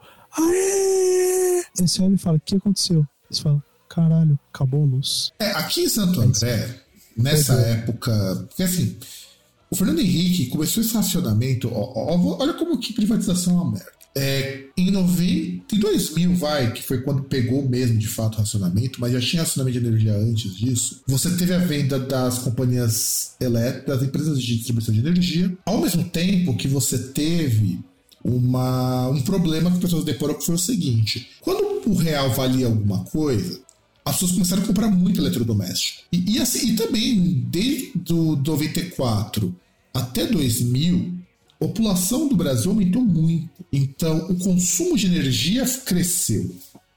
Só que as empresas não investiram em distribuição. É, é, é, que aquele negócio, né? A gente tem uma conjuntura ali, né? Por exemplo, a gente tem um, um impacto que chegou da o impacto tardio da abertura econômica, né? Porque assim, teve abertura econômica, lá você tem marcas e produtos diversos vindo de outros lugares do mundo. É, vindo ali do principalmente ali da Ásia também, né, Sudeste Asiático, depois vindo da China. Aí veio o plano real com a paridade com o dólar que aumentou o poder de compra aí do brasileiro, né? Até que aumentou, aí, cara, porque ele era meio baixo.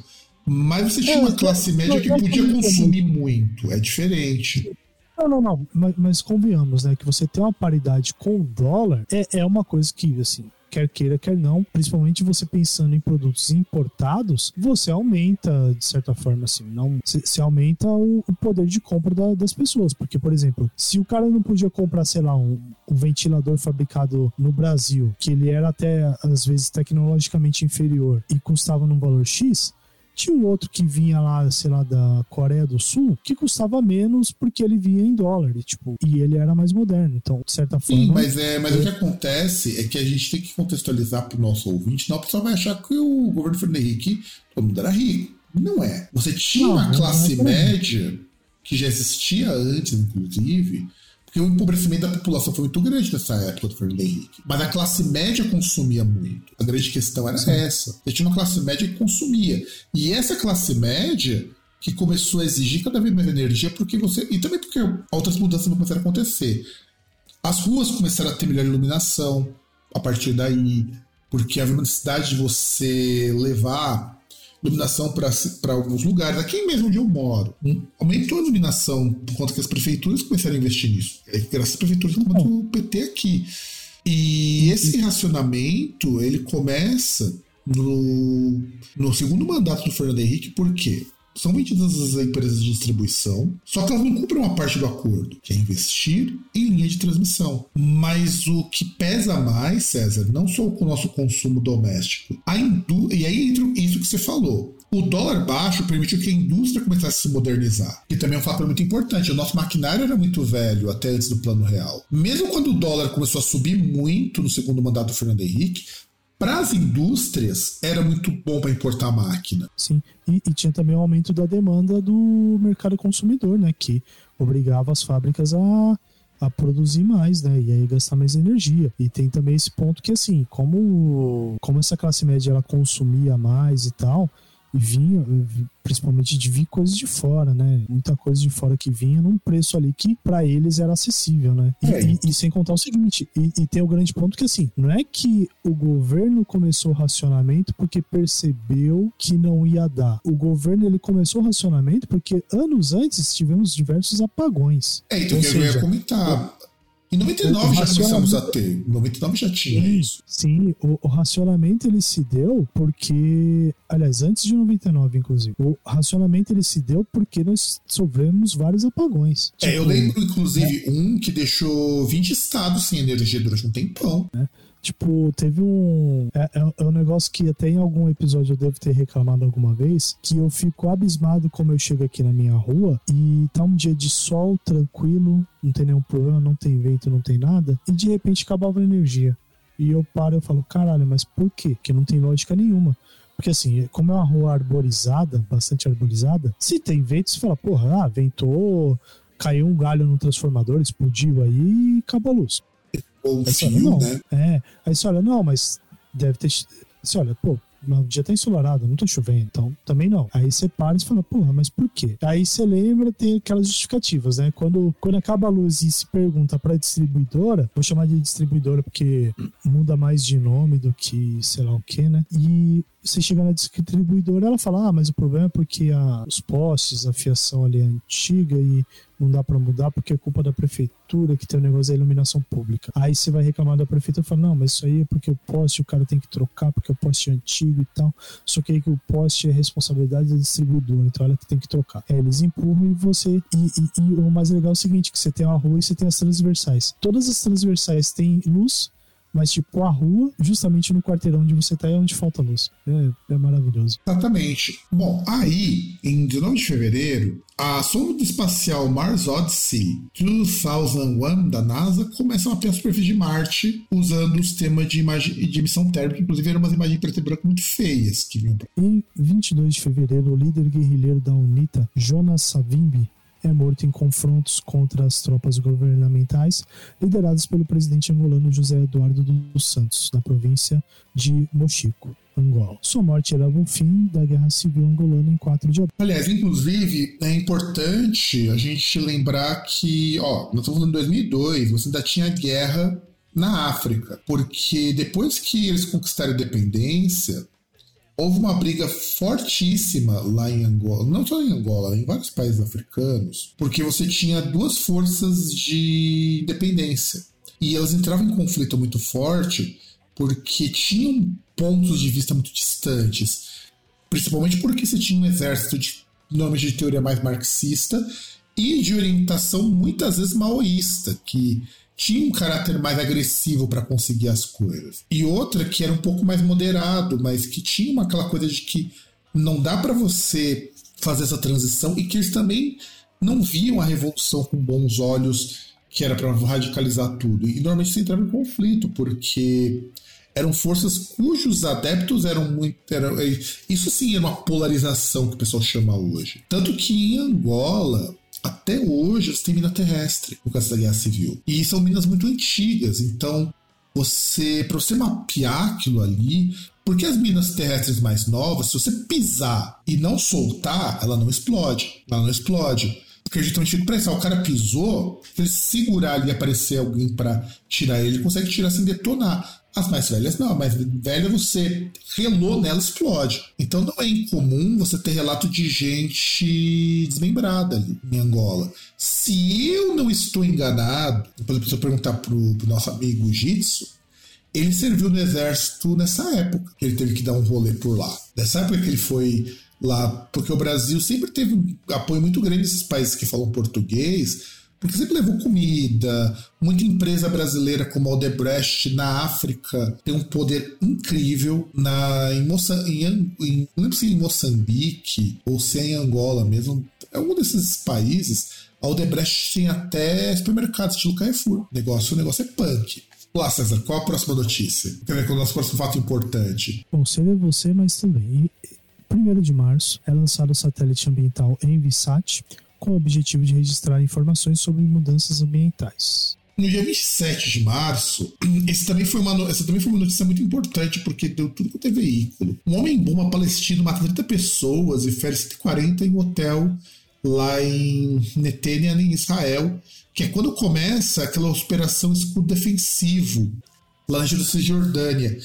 E, e, cara, eu lembro que foi uma época. Porque, olha como que as merda acontecem. É, depois do 11 de setembro, qualquer atentado, qualquer ó, pessoa que explodisse alguma coisa, eles chamavam de homem-bomba. E, e, muitos deles nem tinham ligação com Hamas ou com os palestinos e tudo mais. Até porque o pessoal pode falar muito, ah, não sei o que, Hamas terrorista. O Hamas, ele só existe porque existe Israel. O Hamas, ainda por cima, é a única linha de defesa que o, que o povo de lá tem contra os crimes que o pessoal de Israel coloca. Tem algumas, algumas práticas que eles fazem que até podem ser ruins? Tem, mas num contexto de guerra que você tem praticamente corredores os quais você tem que segrega, segrega as pessoas e mantém e tem campo de concentração na fronteira, eu não acho que o Hamas está tão errado assim de existir, de fazer as coisas que faz. Porém, muitos desses homens bombas, eles eram ligados principalmente a movimentos como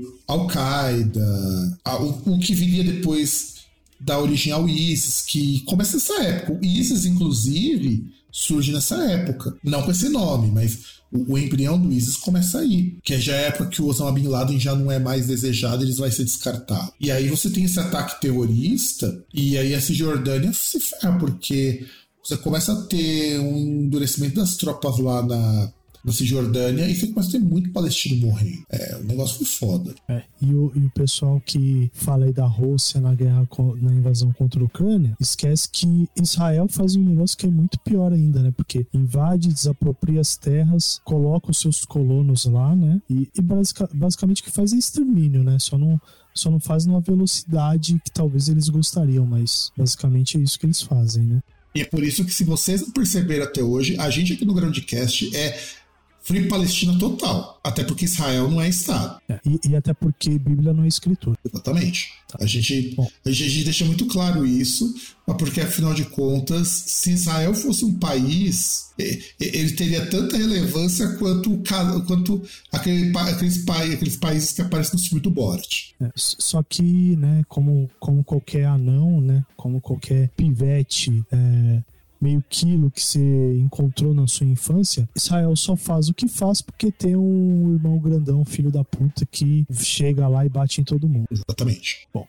Em 20 de maio, Timor-Leste recupera sua independência após dois anos e meio de administração da ONU e 26 anos de ocupação pela Indonésia desde 1975. Olha que coisa, você tem 2002, você ainda tem país colônia. Ah, mas ainda teve outros depois. Ainda. Teve, na, ó, pra você ver, a, a parte de você libertar escravo da África começa o movimento no século XIX por conta da Revolução Francesa, por conta de uma série de coisas, porque o pessoal achava que o pessoal via que negro é gente. Só que a independência e o neocolonialismo só começaram a, de fato, cair fora a partir dos anos 70 e continuaram até depois de 2010.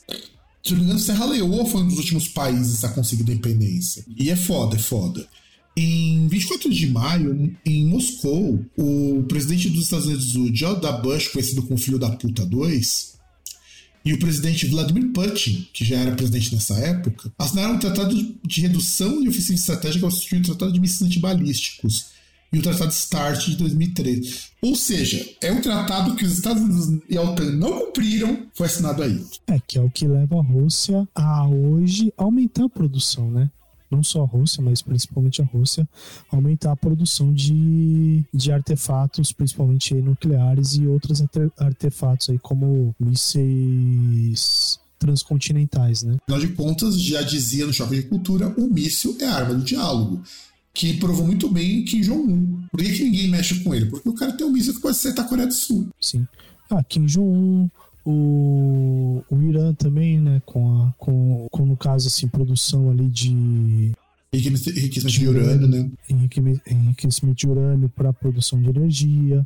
Só que os Estados Unidos fala que é para que é para construir armas. Só que é aquele negócio, né? Não é igual o Saddam que chupava a rola deles em algum momento que eles podem ir lá e invadir, fazer o que quiser. No Irã. É, até porque é o Irã também é parte da ONU, né? Sim. Não, e o Irã também o buraco é mais embaixo, né? Tipo, isso é complicado. Tem que contar que tá tendo um problema lá no Irã por conta das mulheres, né? Que é um processo muito justo. Que eu tenho, tem um cheirinho assim, bem, bem leve de revolução colorida nesse meio também. Tem, ah, mas tem isso que é só, só, que o problema é que aquele negócio, né? Por exemplo, eles lá, pro bem e pro mal, eles não brincam em serviço. Porque, por exemplo, por que, que os Estados Unidos não peitam o Irã? Porque, por exemplo, tem essas mulheres aí que estão reclamando lá por causa do, do hijab e retirando o hijab. O, as tropas vão lá e falam, coloca e sai da rua. Elas não colocam, os caras vão lá e matam, porque eles não estão nem aí também. Não, e sem então, contar o seguinte, o Irã é pesado o negócio lá. Tem uma banda Sim, de, de funeral doom chamado 100 Funerals, que é, que é perto de uma mulher que ela teve que parar depois que casou. Mas o Irã é um país complicado porque nem tudo é tão extremista quanto o pessoal imagina que é, para variar, né? Mas é uma teocracia, né, cara? E tem, tem aqueles problemas que sempre tem por, por ser ah, um estado. Sim, sim. Mas eu acho que a Indonésia é muito pior que o Irã nesse sentido, porque você tem muito mais penas capitais. Olha que coisa engraçada. Você tem um estado teocrático no Irã, que é muito forte, mas ele tem muito menos pena capital do que a Indonésia. E você é, pode ser morto por tráfico de drogas. Não, e o engraçado, você pode ser morto por tráfico de drogas. A não ser que você seja filho do presidente, que por sinal, o filho do presidente lá do Duterte, sei lá qual é o nome daquele arrombado, foi, foi preso por tráfico de drogas, mas ele não morreu. Um é, ele foi perdoado, não é que nem o brasileiro lá que foi executado porque foi pego ali na Indonésia. O, não, o brasileiro não, os brasileiros, é porque tem até uma menina lá que tá na fila, só tá esperando mas vai pro saco, né? E, e também, convenhamos, eu não. Também não, não, falo num ponto de defender o cara que faz isso, mas que, que trafica drogas. É aquele negócio, né? Porque, convenhamos, um, um, que a guerra às drogas é uma guerra que é perdida já por definição, né? Então não, não, tem, por, não tem por que você lutar uma batalha que você vai perder. Né? É, é, igual você fazer um feriado de uma guerra que você perdeu. É, mas também é aquele negócio. A partir do momento que existe essa merda, tem muito cara que vai lá que acha que vai se dar bem, mas toma no cu e depois fica chorando, falando, ai meu Deus, me tira daqui e tal. O dinheiro é muito bom, né, cara? É foda que o dinheiro é muito bom. A Sim. pessoa, não, a pessoa é... não se arrisca se não valesse a pena. Sim. Não, então, mas aí que tá, é porque assim, o, o ganho ele, ele é proporcional ao risco, só que o risco ainda é maior. Sempre o risco é maior, por mais que, que, que a remuneração seja muito boa, né? E sei lá, é, é, é que para mim é meio complicado, porque, por exemplo, quando eu penso nessa questão de tráfico de drogas e que, por exemplo, a Indonésia ela não, não aceita extraditar ninguém, né? Ela, ela executa a pena no local e pronto. E viola completamente qualquer resolução de tratado internacional. Hum. É, viola, mas assim, em um certo ponto, eu acho que tem outros crimes que deveriam acontecer isso, como por exemplo, no caso da Itália em relação a estupro. Por exemplo, você pega um cara que, sei lá, eventualmente o cara seja de outro país, de um país, por exemplo, um país sul-americano, e ele cometa um estupro com vários amigos ali, estupro de menores de idade, eu acho que ele deveria ter ficado na Itália e teria que ter a pena capital. Mas isso é só a minha visão, César. Não, não condiz com a visão nem do podcast, mas é só a visão do César, pessoa física. Não, e assim, é, é engraçado porque a gente vê o Irã, que é um país complicadíssimo, integrante da ONU, inclusive, aliado do Putin, é um país que, com todos os problemas que ele tem, não são poucos, ainda é mais democrático do que, o, do que a Indonésia, que teoricamente é um país republicano. Sim. Não, e, e, e também tem, tem um ponto agora, eu lembrei, que, por exemplo, a gente está falando aí do Irã e tal, e comparando com a Indonésia, mas, por exemplo, você tem outros países que são bastante similares ao Irã, principalmente por conta da posição geográfica, e que não são tão mal vistos porque são aliados de um certo país, né? Tipo, o, Arábia Saudita. Estados Unidos, Arábia Saudita, né? Arábia Saudita que manda que, que, que tipo que que mata seus compatriotas numa embaixada em outro país. É, é por aí. Na Europa, Vem por aí, vem por aí.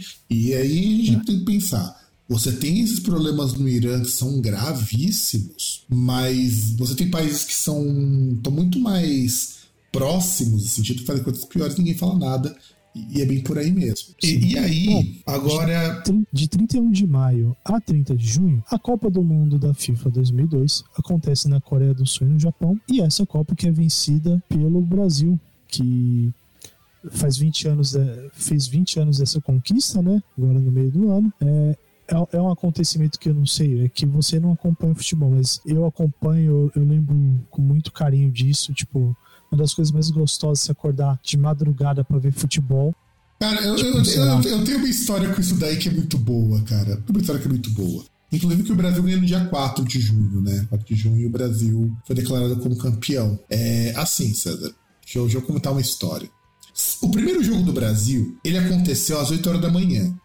Como que eu sei que aconteceu às 8 horas da manhã? É, Fábio dois, em 2000 e, em 2002 completava o seu ciclo e atingia a maioridade. E o que nós homens temos que fazer quando atingimos a maioridade? Qual é uma coisa que é obrigação nossa, nós como homens, ou nascidos designados como homens, temos que fazer aos 18 anos? Sei lá, comprar um Del Rey, um Malboro feito, tomar o velho barreiro. Seria muito bom, mas não foi isso. O que, que, que rola com a gente, César? Que, que é aquela coisa vexatória que a gente tem que passar. Cara, então, se eu for falar pela minha experiência, não foi tão vexatória, mas tudo bem. É um alistamento militar, né? É alistamento militar. E quando que marcaram para eu ir no tiro de guerra, jurar a bandeira e ser dispensado? No dia do primeiro jogo do Brasil, às 8 horas da manhã. Caralho, 8 da manhã, quando eu fui, foi meio-dia. Não, na verdade que estar às 7 lá. Aí que tá. Pra, na verdade, as pessoas virem falar com a gente às 10 da manhã. E eu saí puto dali puto, puto. Eu ainda fui na escola naquele dia, pra falar a verdade, viu? Eu ainda fui na escola pra entregar o, o atestado que eu faltei no dia, né? E por que, que eu lembro que era 8 da manhã? Porque quando eu tava pegando o ônibus, o carinha tava ouvindo o rádio e dava pra ver na cara do motorista que ele tava muito puto de ter que dirigir o ônibus naquele horário. E no dia do primeiro jogo do Brasil, tava eu, mais 50 candangos, jurando da bandeira. E todo mundo sendo dispensado. É, é, é parte, né? Não, e sabe o que é o pior de tudo isso? Quando eu tinha feito o meu alistamento, que era na junta militar de Santo André, no meio do ano, no meio do processo, acho que uns dois meses depois que eu me alistei, que eu me alistei em janeiro, porque logo que você completa 18 anos, ele tá abrindo em janeiro, de fevereiro, não lembro. Em abril já não tinha mais aquele quartel, que eles tinham trocado de lugar, e aí tinha que fazer o tiro de guerra num lugar que é, assim, um ônibus passa perto, depois eu descobri que o ônibus passa perto. Mas antes de eu descobrir é, isso... Você tinha que ir no tiro de guerra, né? Isso que é o pior. Porque não precisava antes ir no tiro de guerra. Mas como aquele quartel não. fechou, então quando vi, porque quando você se alista, você se alista, depois vem a carta da convocação explicando, ó, você tem que comparecer dia tal e tal horário. Normalmente um mês antes vem. Porque eles não tinham a data para mim, só alistavam. Não sei se na, quando você fosse alistar foi assim. Quando eu fui me alistar aqui em Santo André, não vinha com a data. Não, pra, pra mim foi assim, até, até, foi relativamente rápido. Acho que quando eu fui fazer o alistamento, uh, acho que na segunda vez que eu fui já me avisaram quando que eu tinha que voltar. Eu tinha isso anotado no papel então, sim, na, tinha assim, isso, então. Eu, eu, eu, não, eu, não, passei nem por, nem por exame médico. Não, eu também não passei. Eu também, tal, eu também não passei. Já, já foi incluído no excesso de contingente. Aí passou um tempinho depois, eu tive que ir lá meio-dia para poder jurar a bandeira. Então, na verdade, o meu excesso de contingente deu depois. Porque no alistamento eu tive que ir duas vezes, bem lembrado, eu tive que ir duas vezes. A primeira quando faz alistamento, a segunda para te falarem a data. E quando eu fui, o quartel já estava para fechar. Então eles falaram, não vai ser aqui, vai lá no tiro de guerra. E eu não sabia chegar no tiro de guerra, sabe? Nem eu, nem minha mãe. Minha mãe foi junto comigo, inclusive. E, e eu dei mó rolê, eu dei mó caralhada. Quando eu fui buscar o certificado, porque eu tive que voltar depois lá buscar o certificado, né? Depois que foi dispensado. Eu descobri que se eu tivesse pego ônibus da porta da minha casa, deixasse ele dar a volta e descer perto do cadeião, eu andava 10 minutos. Cara, é, é, aquele negócio, por exemplo, eu só depois, assim, que eu fiz, foi tudo na junta militar, né? E só depois que eu vim me tocar, que porra, toda hora eu passava no, no trem ali, você passa no trem ali, você tinha a, a fábrica da Perdigão e você tinha um terrenão ali que tinha um campo de futebol, uns negócios assim. Aí depois que eu liguei, o Tico e o Teco conversaram e falaram, porra, mas isso aqui é o quê? É um, é um quartel. E eu podia ter me alistado, tipo, só descer a rua, virar à esquerda, podia ter ido me alistar lá. É aquele negócio, tudo bem, assim, poderia aumentar minhas chances de ser convocado? Talvez sim, talvez não. Eu acho que no caso nem, nem mudaria, mas assim, em, em condições normais, poderia aumentar minhas chances de ser convocado. Só que, como é quartel ali que faz parte de temas de logística, armazenamento, não seria tão ruim como quartel normal mesmo, né? Ou tiro de guerra. Mas. Sim, mas sim. pra mim foi tranquilo isso aí. Não, e sabe, e sabe, o que era legal de ver nesses jogos da Copa, antes de você anunciar? A próxima notícia que também é muito boa. Tem um boteco aqui do lado da minha casa. Você sabe que tem um boteco, um boteco na época o antigo dono ainda estava vivo. É, era muito louco eu sair para ir pra escola e ver os caras lá, às sete da manhã, entornando cachaça. É, era muito louco ver isso. O, o dono do bar abrindo mais cedo, que ele não abria antes da, das 10, né? Porque não tinha gente, né? Já tava antes das 10. E o botequinho que fica aqui na frente do ponto final abria de madrugada pro pessoal ver o jogo, que não viu o jogo, porra nenhuma. E ia só pra tomar, tornar cachaça. Era muito louco ver isso. Era uma época que você tinha desculpa perfeita pra abrir uma cerveja às 7 horas da manhã. Era porque você tinha jogo o jogo era de madrugada, pô. Tinha jogo tipo, o que acontecia, tinha jogo do Brasil que acontecia 4 horas da manhã. É, então. Só que a maior parte dos jogos acontecia entre 6 e 9 horas, maior parte dos jogos. Um outro que aconteceu assim, de madrugadona, mas entre 6 tanto que teve a gente não foi dispensado de aula nessa, nessa Copa, porque normalmente a gente era dispensado. Agora, dê a melhor notícia do ano do que aconteceu nem nesse de ano. aula, nem de, nem de trabalho, né? Bom, acredito que aqui seja 4 de julho, né? Copa do Mundo da FIFA 2002, pentacampeonato do Brasil. Que mas, mas nós temos a melhor notícia de todas. 27 de outubro, Luiz Inácio Lula da Silva é eleito o 35º presidente do Brasil com mais de 52 milhões de votos na eleição presidencial. Ou seja, Faz 20 anos que Lulão ganhou o primeiro mandato. Sim. E, e tipo, e, e, sem contar que é uma votação expressiva, né? E agora em 2022 ele ultrapassou essa marca de 52 milhões de votos, sendo, acho que foram 60, acho que foram 62. 61. É, ah, 70, pode colocar 72, foi quase mais, isso. O candidato mais votado da história. É, só Lulão para fazer isso. E era uma época que, no ano seguinte, eu entrava na faculdade. Não, eu fiquei um ano parado depois disso aí. Mas minha mãe conseguiu um emprego para conseguir bancar as contas. É assim, minha vida era meio, meio, era meio merda, cara, mas eu conseguia ter um, um, pouco, um pouco de luxo. Como, por exemplo, eu tinha livro de RPG em casa, eu tinha internet em casa também. E desde, desde esse programa que as coisas começaram a melhorar. Do, foi no segundo mandato do Lula que eu consegui me formar, pra você ter uma ideia. E, e tem uma outra coisa também que, assim, até foi um negócio que aconteceu essa semana que no trabalho lá tem o, o técnico lá da, das impressoras, né? Que aí é o seu equipamento alugado, né? Tipo, o cara da empresa impressora, que é, ele até comentou, comentou, né? Falou, é, né? Porque aí o, o Lula foi eleito e provavelmente a gente ganha a Copa, né? Já que ganhou a Copa ali no, quando ele ganhou a última vez, né? Eu falei, é, Pô, verdade, né? Só que no caso a gente ganhar a cópia, a Copa esse ano, pode ser um pouco agridoce, né? Porque muito provavelmente, a não ser que surja um novo Zuniga, o... vão transformar a Copa do Mundo de um negócio do tipo, ah, o Neymar ganhou.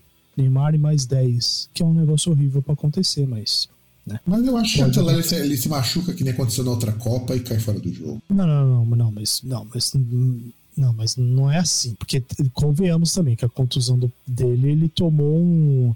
O, o, cara lá, ele baixou o Sagat e o, e o Adon ao mesmo tempo e deu uma joelhada na, nas costas do cara. Deu um golpe de Muay Thai. Não foi, um joelhaço, um joelhaço. É, não, não foi a contusão. Não foi uma simples contusão de futebol. O cara tomou, tomou uma joelhada ali, tipo o Street Fighter Alpha lá nas costas. Mas é, muitos dos pontos do Neymar, nessa, na, principalmente na Copa do, do 7x1, foi, foi corpo mole. Mas enfim.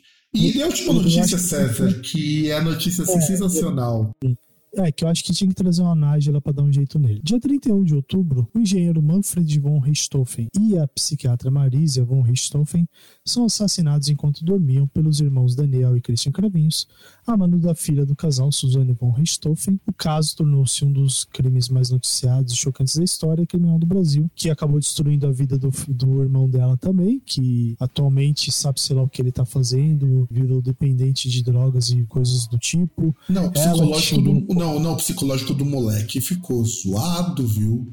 Porque. Ah, não, não, né? Porque Mas... assim. Não, não, e assim, a, a história disso daí é uma história bastante foda. Até lançaram o filme, que, na visão dos irmãos, na visão dela, falaram que o filme, inclusive, é bom. Do, dois filmes. Então, falando que, falam que eles são muito bons, os filmes. E, e, assim, o problema é que isso, fora o sensacionalismo, né? Tirando o sensacionalismo, ele tem uns problemas muito graves. Primeiro vamos falar do irmão, né? Porque o irmão, né, ele, era um, ele não deu nenhum depoimento na época, foi preservado, mas o moleque despirocou. E teve uma época que a Suzane queria a herança. Sim, é, não, e pior que ela chegou a forçar a barra de umas formas que, tipo, ela queria. Chegou a tentar com os advogados para ter contato com, André, com com o Andréas, né? Pra poder, tipo, meio que falar: ah, não, vou pedir perdão para ele, falar para ele liberar a herança para mim. Porra, sabe? É, é, é, é, um negócio assim, um negócio absurdo, é tão sórdido assim, porque se olhando na, na, em perspectiva, você percebe que parece muito que a menina ela fez o um negócio só porque, tipo, ela queria o dinheiro e pronto, acabou. Não, sabe? Sim. Então, e aí acontece também alguns desdobramentos que são muito foda. Os irmãos Cravinhos se fuderam bonito. Muito mais do que Sim. ela. Muito mais do que Sim, ela. É, o, o, o, o Daniel, ele encarna perfeitamente o, o título de Mangina, né? De escravoceta, porque... E assim, eu não entendo que lábio uma menina de classe média, alta, teve para pegar dois caras que são pobres e eles acharam é que... Pô, e, isso não é uma boa ideia. Olha que puta ideia legal, né? Vou matar os caras os caras são ricos, não vai pegar nada. Sim. E, e na verdade, pegou porque, meu, não dá. Você tá querendo fazer um crime que de um, de um tipo de pessoa que vai ficar muito em evidência qualquer erro que você cometer e não existe assassinato perfeito. Não, ó, por exemplo, vamos pegar um caso mais próximo. Que teve aquela menina aí, acho que foi em São Caetano, que era a menina e a namorada que elas mataram lá a família no carro. Não sei se você lembra. Que era o casal e o irmão. Inclusive, é. o que Coxinha usou isso daí para falar mal de LGBT não tá escrito no gibi, não. Sim. Aí, assim, e tipo, e isso, olha que esse crime ainda assim tem um ponto que, assim, cara, foi, foi muito bem é, fingido, né? Porque, tipo, ficou muito parecido que, tipo, sei lá, alguém foi fazer um sequestro relâmpago, alguma coisa, levou o carro para um lugar ermo e botou fogo. Só que aí, com a investigação, o pessoal conseguiu chegar lá ao ponto de descobrir quem, quem foi realmente lá quem foram os criminosos, né? Mas você pegar, tipo, você vai matar o casal na casa deles. Tipo, cara, é, cara, é, é aquele negócio, a Suzane ela é muito. Cara, deve ter.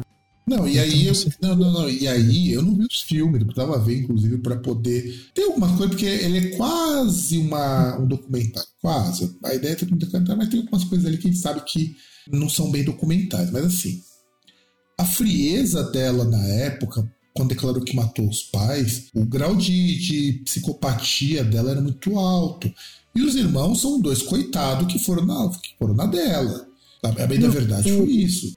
Não, e o pior é o seguinte, porque, por exemplo, tem um. que esses filmes, eles não foram. Se eu não me engano, acho que eles não foram derivados ou tiveram alguma coisa, uma consultoria, com o jornalista que fez o. que escreveu o livro sobre o caso, né? Que ele foi correr atrás, tipo, por exemplo, o cara ele foi correr atrás da família que que abrigava a Suzana quando ela saía do na, na, nas saídas temporárias, né? Não, e aí, tipo, e, e, não, não, sem contar o seguinte, e aí, ó, olha como que os dobramentos são foda disso. É, ela perdeu tudo, embora ela ainda tivesse um advogado que, que podia dar uma força, mas o que eu acho assim que é o mais mais complicado de tudo, de tudo mesmo, é que depois ela se converteu ao evangelismo. E, e, só que a conversão dela foi uma conversão muito interessante. É diferente desses presidiários que viram evangélicos, porque no geral só vira para poder diminuir a pena. Ela virou porque ela não tinha mais ninguém. Não tinha família, não tinha. Os dois caras foram presos e e sumiram também. Acho que até um deles morreu, se não me engano. Não, mas ela chegou a. Ela chegou a namorar então, eu com o irmão com, com, o irmão da, de uma colega de cela dela, que foi por isso que ela tinha um lugar para poder ir no. Não, sim, não, sim, não. E é isso que eu ia falar. E aí, né? quando ela teve o. Quando ela se converteu e virou pastora, meio que o pessoal falou: ó, oh, beleza, tal, ela encontrou Jesus. Só que nesse meio tempo ela começou a namorar uma mulher ali na prisão. E aí ela passou a ser segregada de novo. O que também é um processo normal. Pô, você tá sozinho. Só tem mulher ali. E as mulheres com uma história muito fodida também. E, e, aí você descobre o quanto que prisão feminina é tão machista quanto qualquer prisão que exista. Elas não toleram mulher que é lésbica e tem muitas ali. Não, então, porque justamente por conta do abandono, né? Quando eu... Uma das coisas que eu acabei vendo. É entendendo com o pessoal lá, quando eu fiz estágio na Secretaria de Administração Penitenciária, é que assim, presídio feminino, praticamente não vai ninguém. No máximo vai mãe, assim tal. Tipo, não é igual o, o, cara quando é preso que a mulher vai, que namorada vai. Ou mulheres vão, né? Ou mulheres, tem até é, mais uma. É, é, porque às vezes vai ter até, tipo, por exemplo, às vezes, dependendo se é um crime, assim, de, de um perfil, assim, é, mais, assim, de mídia, tem as mulheres que acabam ficando interessadas pelo cara e, e às vezes até, até acabam indo lá na prisão, né? E no caso da mulher que é encarcerada, não, ela é, ela fica ali totalmente abandonada por todo mundo. E, e, o ponto que eu queria falar do jornalista é que, assim, uma das coisas que eu vi o jornalista ele falando, acho que foi naquele. num podcast aí, foi que, cara, esse ponto, principalmente da psicopatia da Suzane, que a Suzane, no começo da manhã, foi lá, ordenou, abriu a casa, né? Fez tudo para matar os pais. Logo depois estava lá junto com o irmão dela chorando, né? Lá no enterro, tal, não sei o quê. À tarde ela tava num churrasco de uma galera lá do de escola, de faculdade dela, como se nada tivesse acontecido. E foi o que chamou a atenção da polícia, inclusive. E também a entrevista que ela deu no dia seguinte, que é como se não tivesse acontecido nada. Não, e, e, e o pior é o seguinte, porque, tipo assim, a, ah, aí teve até outra coisa lá que ele falou que assim, que foi o. Eles mataram lá os pais e tal. Aí foram sair, aí a Suzane foi com o namorado dela pro motel. Cara. Exato, exato. E isso que é foda. Bom, cara, galera, é, é, é já, já, já temos quase duas horas de gravação aqui. Então a gente está contextualizando aqui o ano de 2002. Vocês vão ver que os discos vão passar rapidinho. Embora tenha discos muito legais pra gente comentar, e é isso, hoje não vai ter merchando das redes sociais, porque ninguém acessa elas, afinal de contas. Talvez no outro programa a gente até fale, mas tem lá groundcast.com.br no site, arroba Groundcast no Twitter, Groundcast no Facebook, Groundcast Brasil no Instagram, eu acho que é só isso. Um grande abraço para todo mundo e, e nos vemos no próximo programa, talvez com o Brasil ganhando, não sabemos.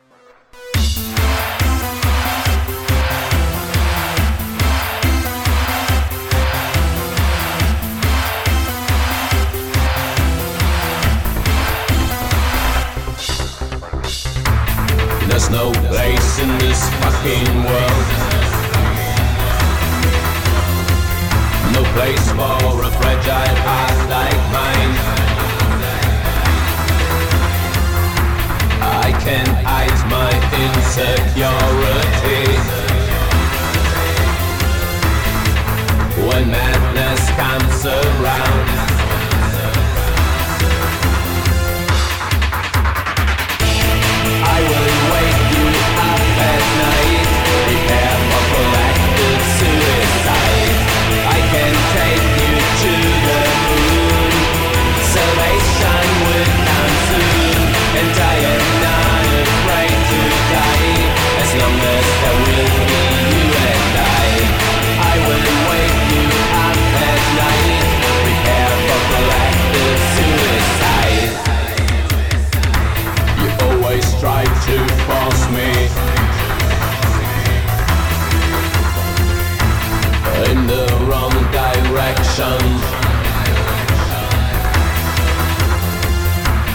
Tell me, how can you be sure?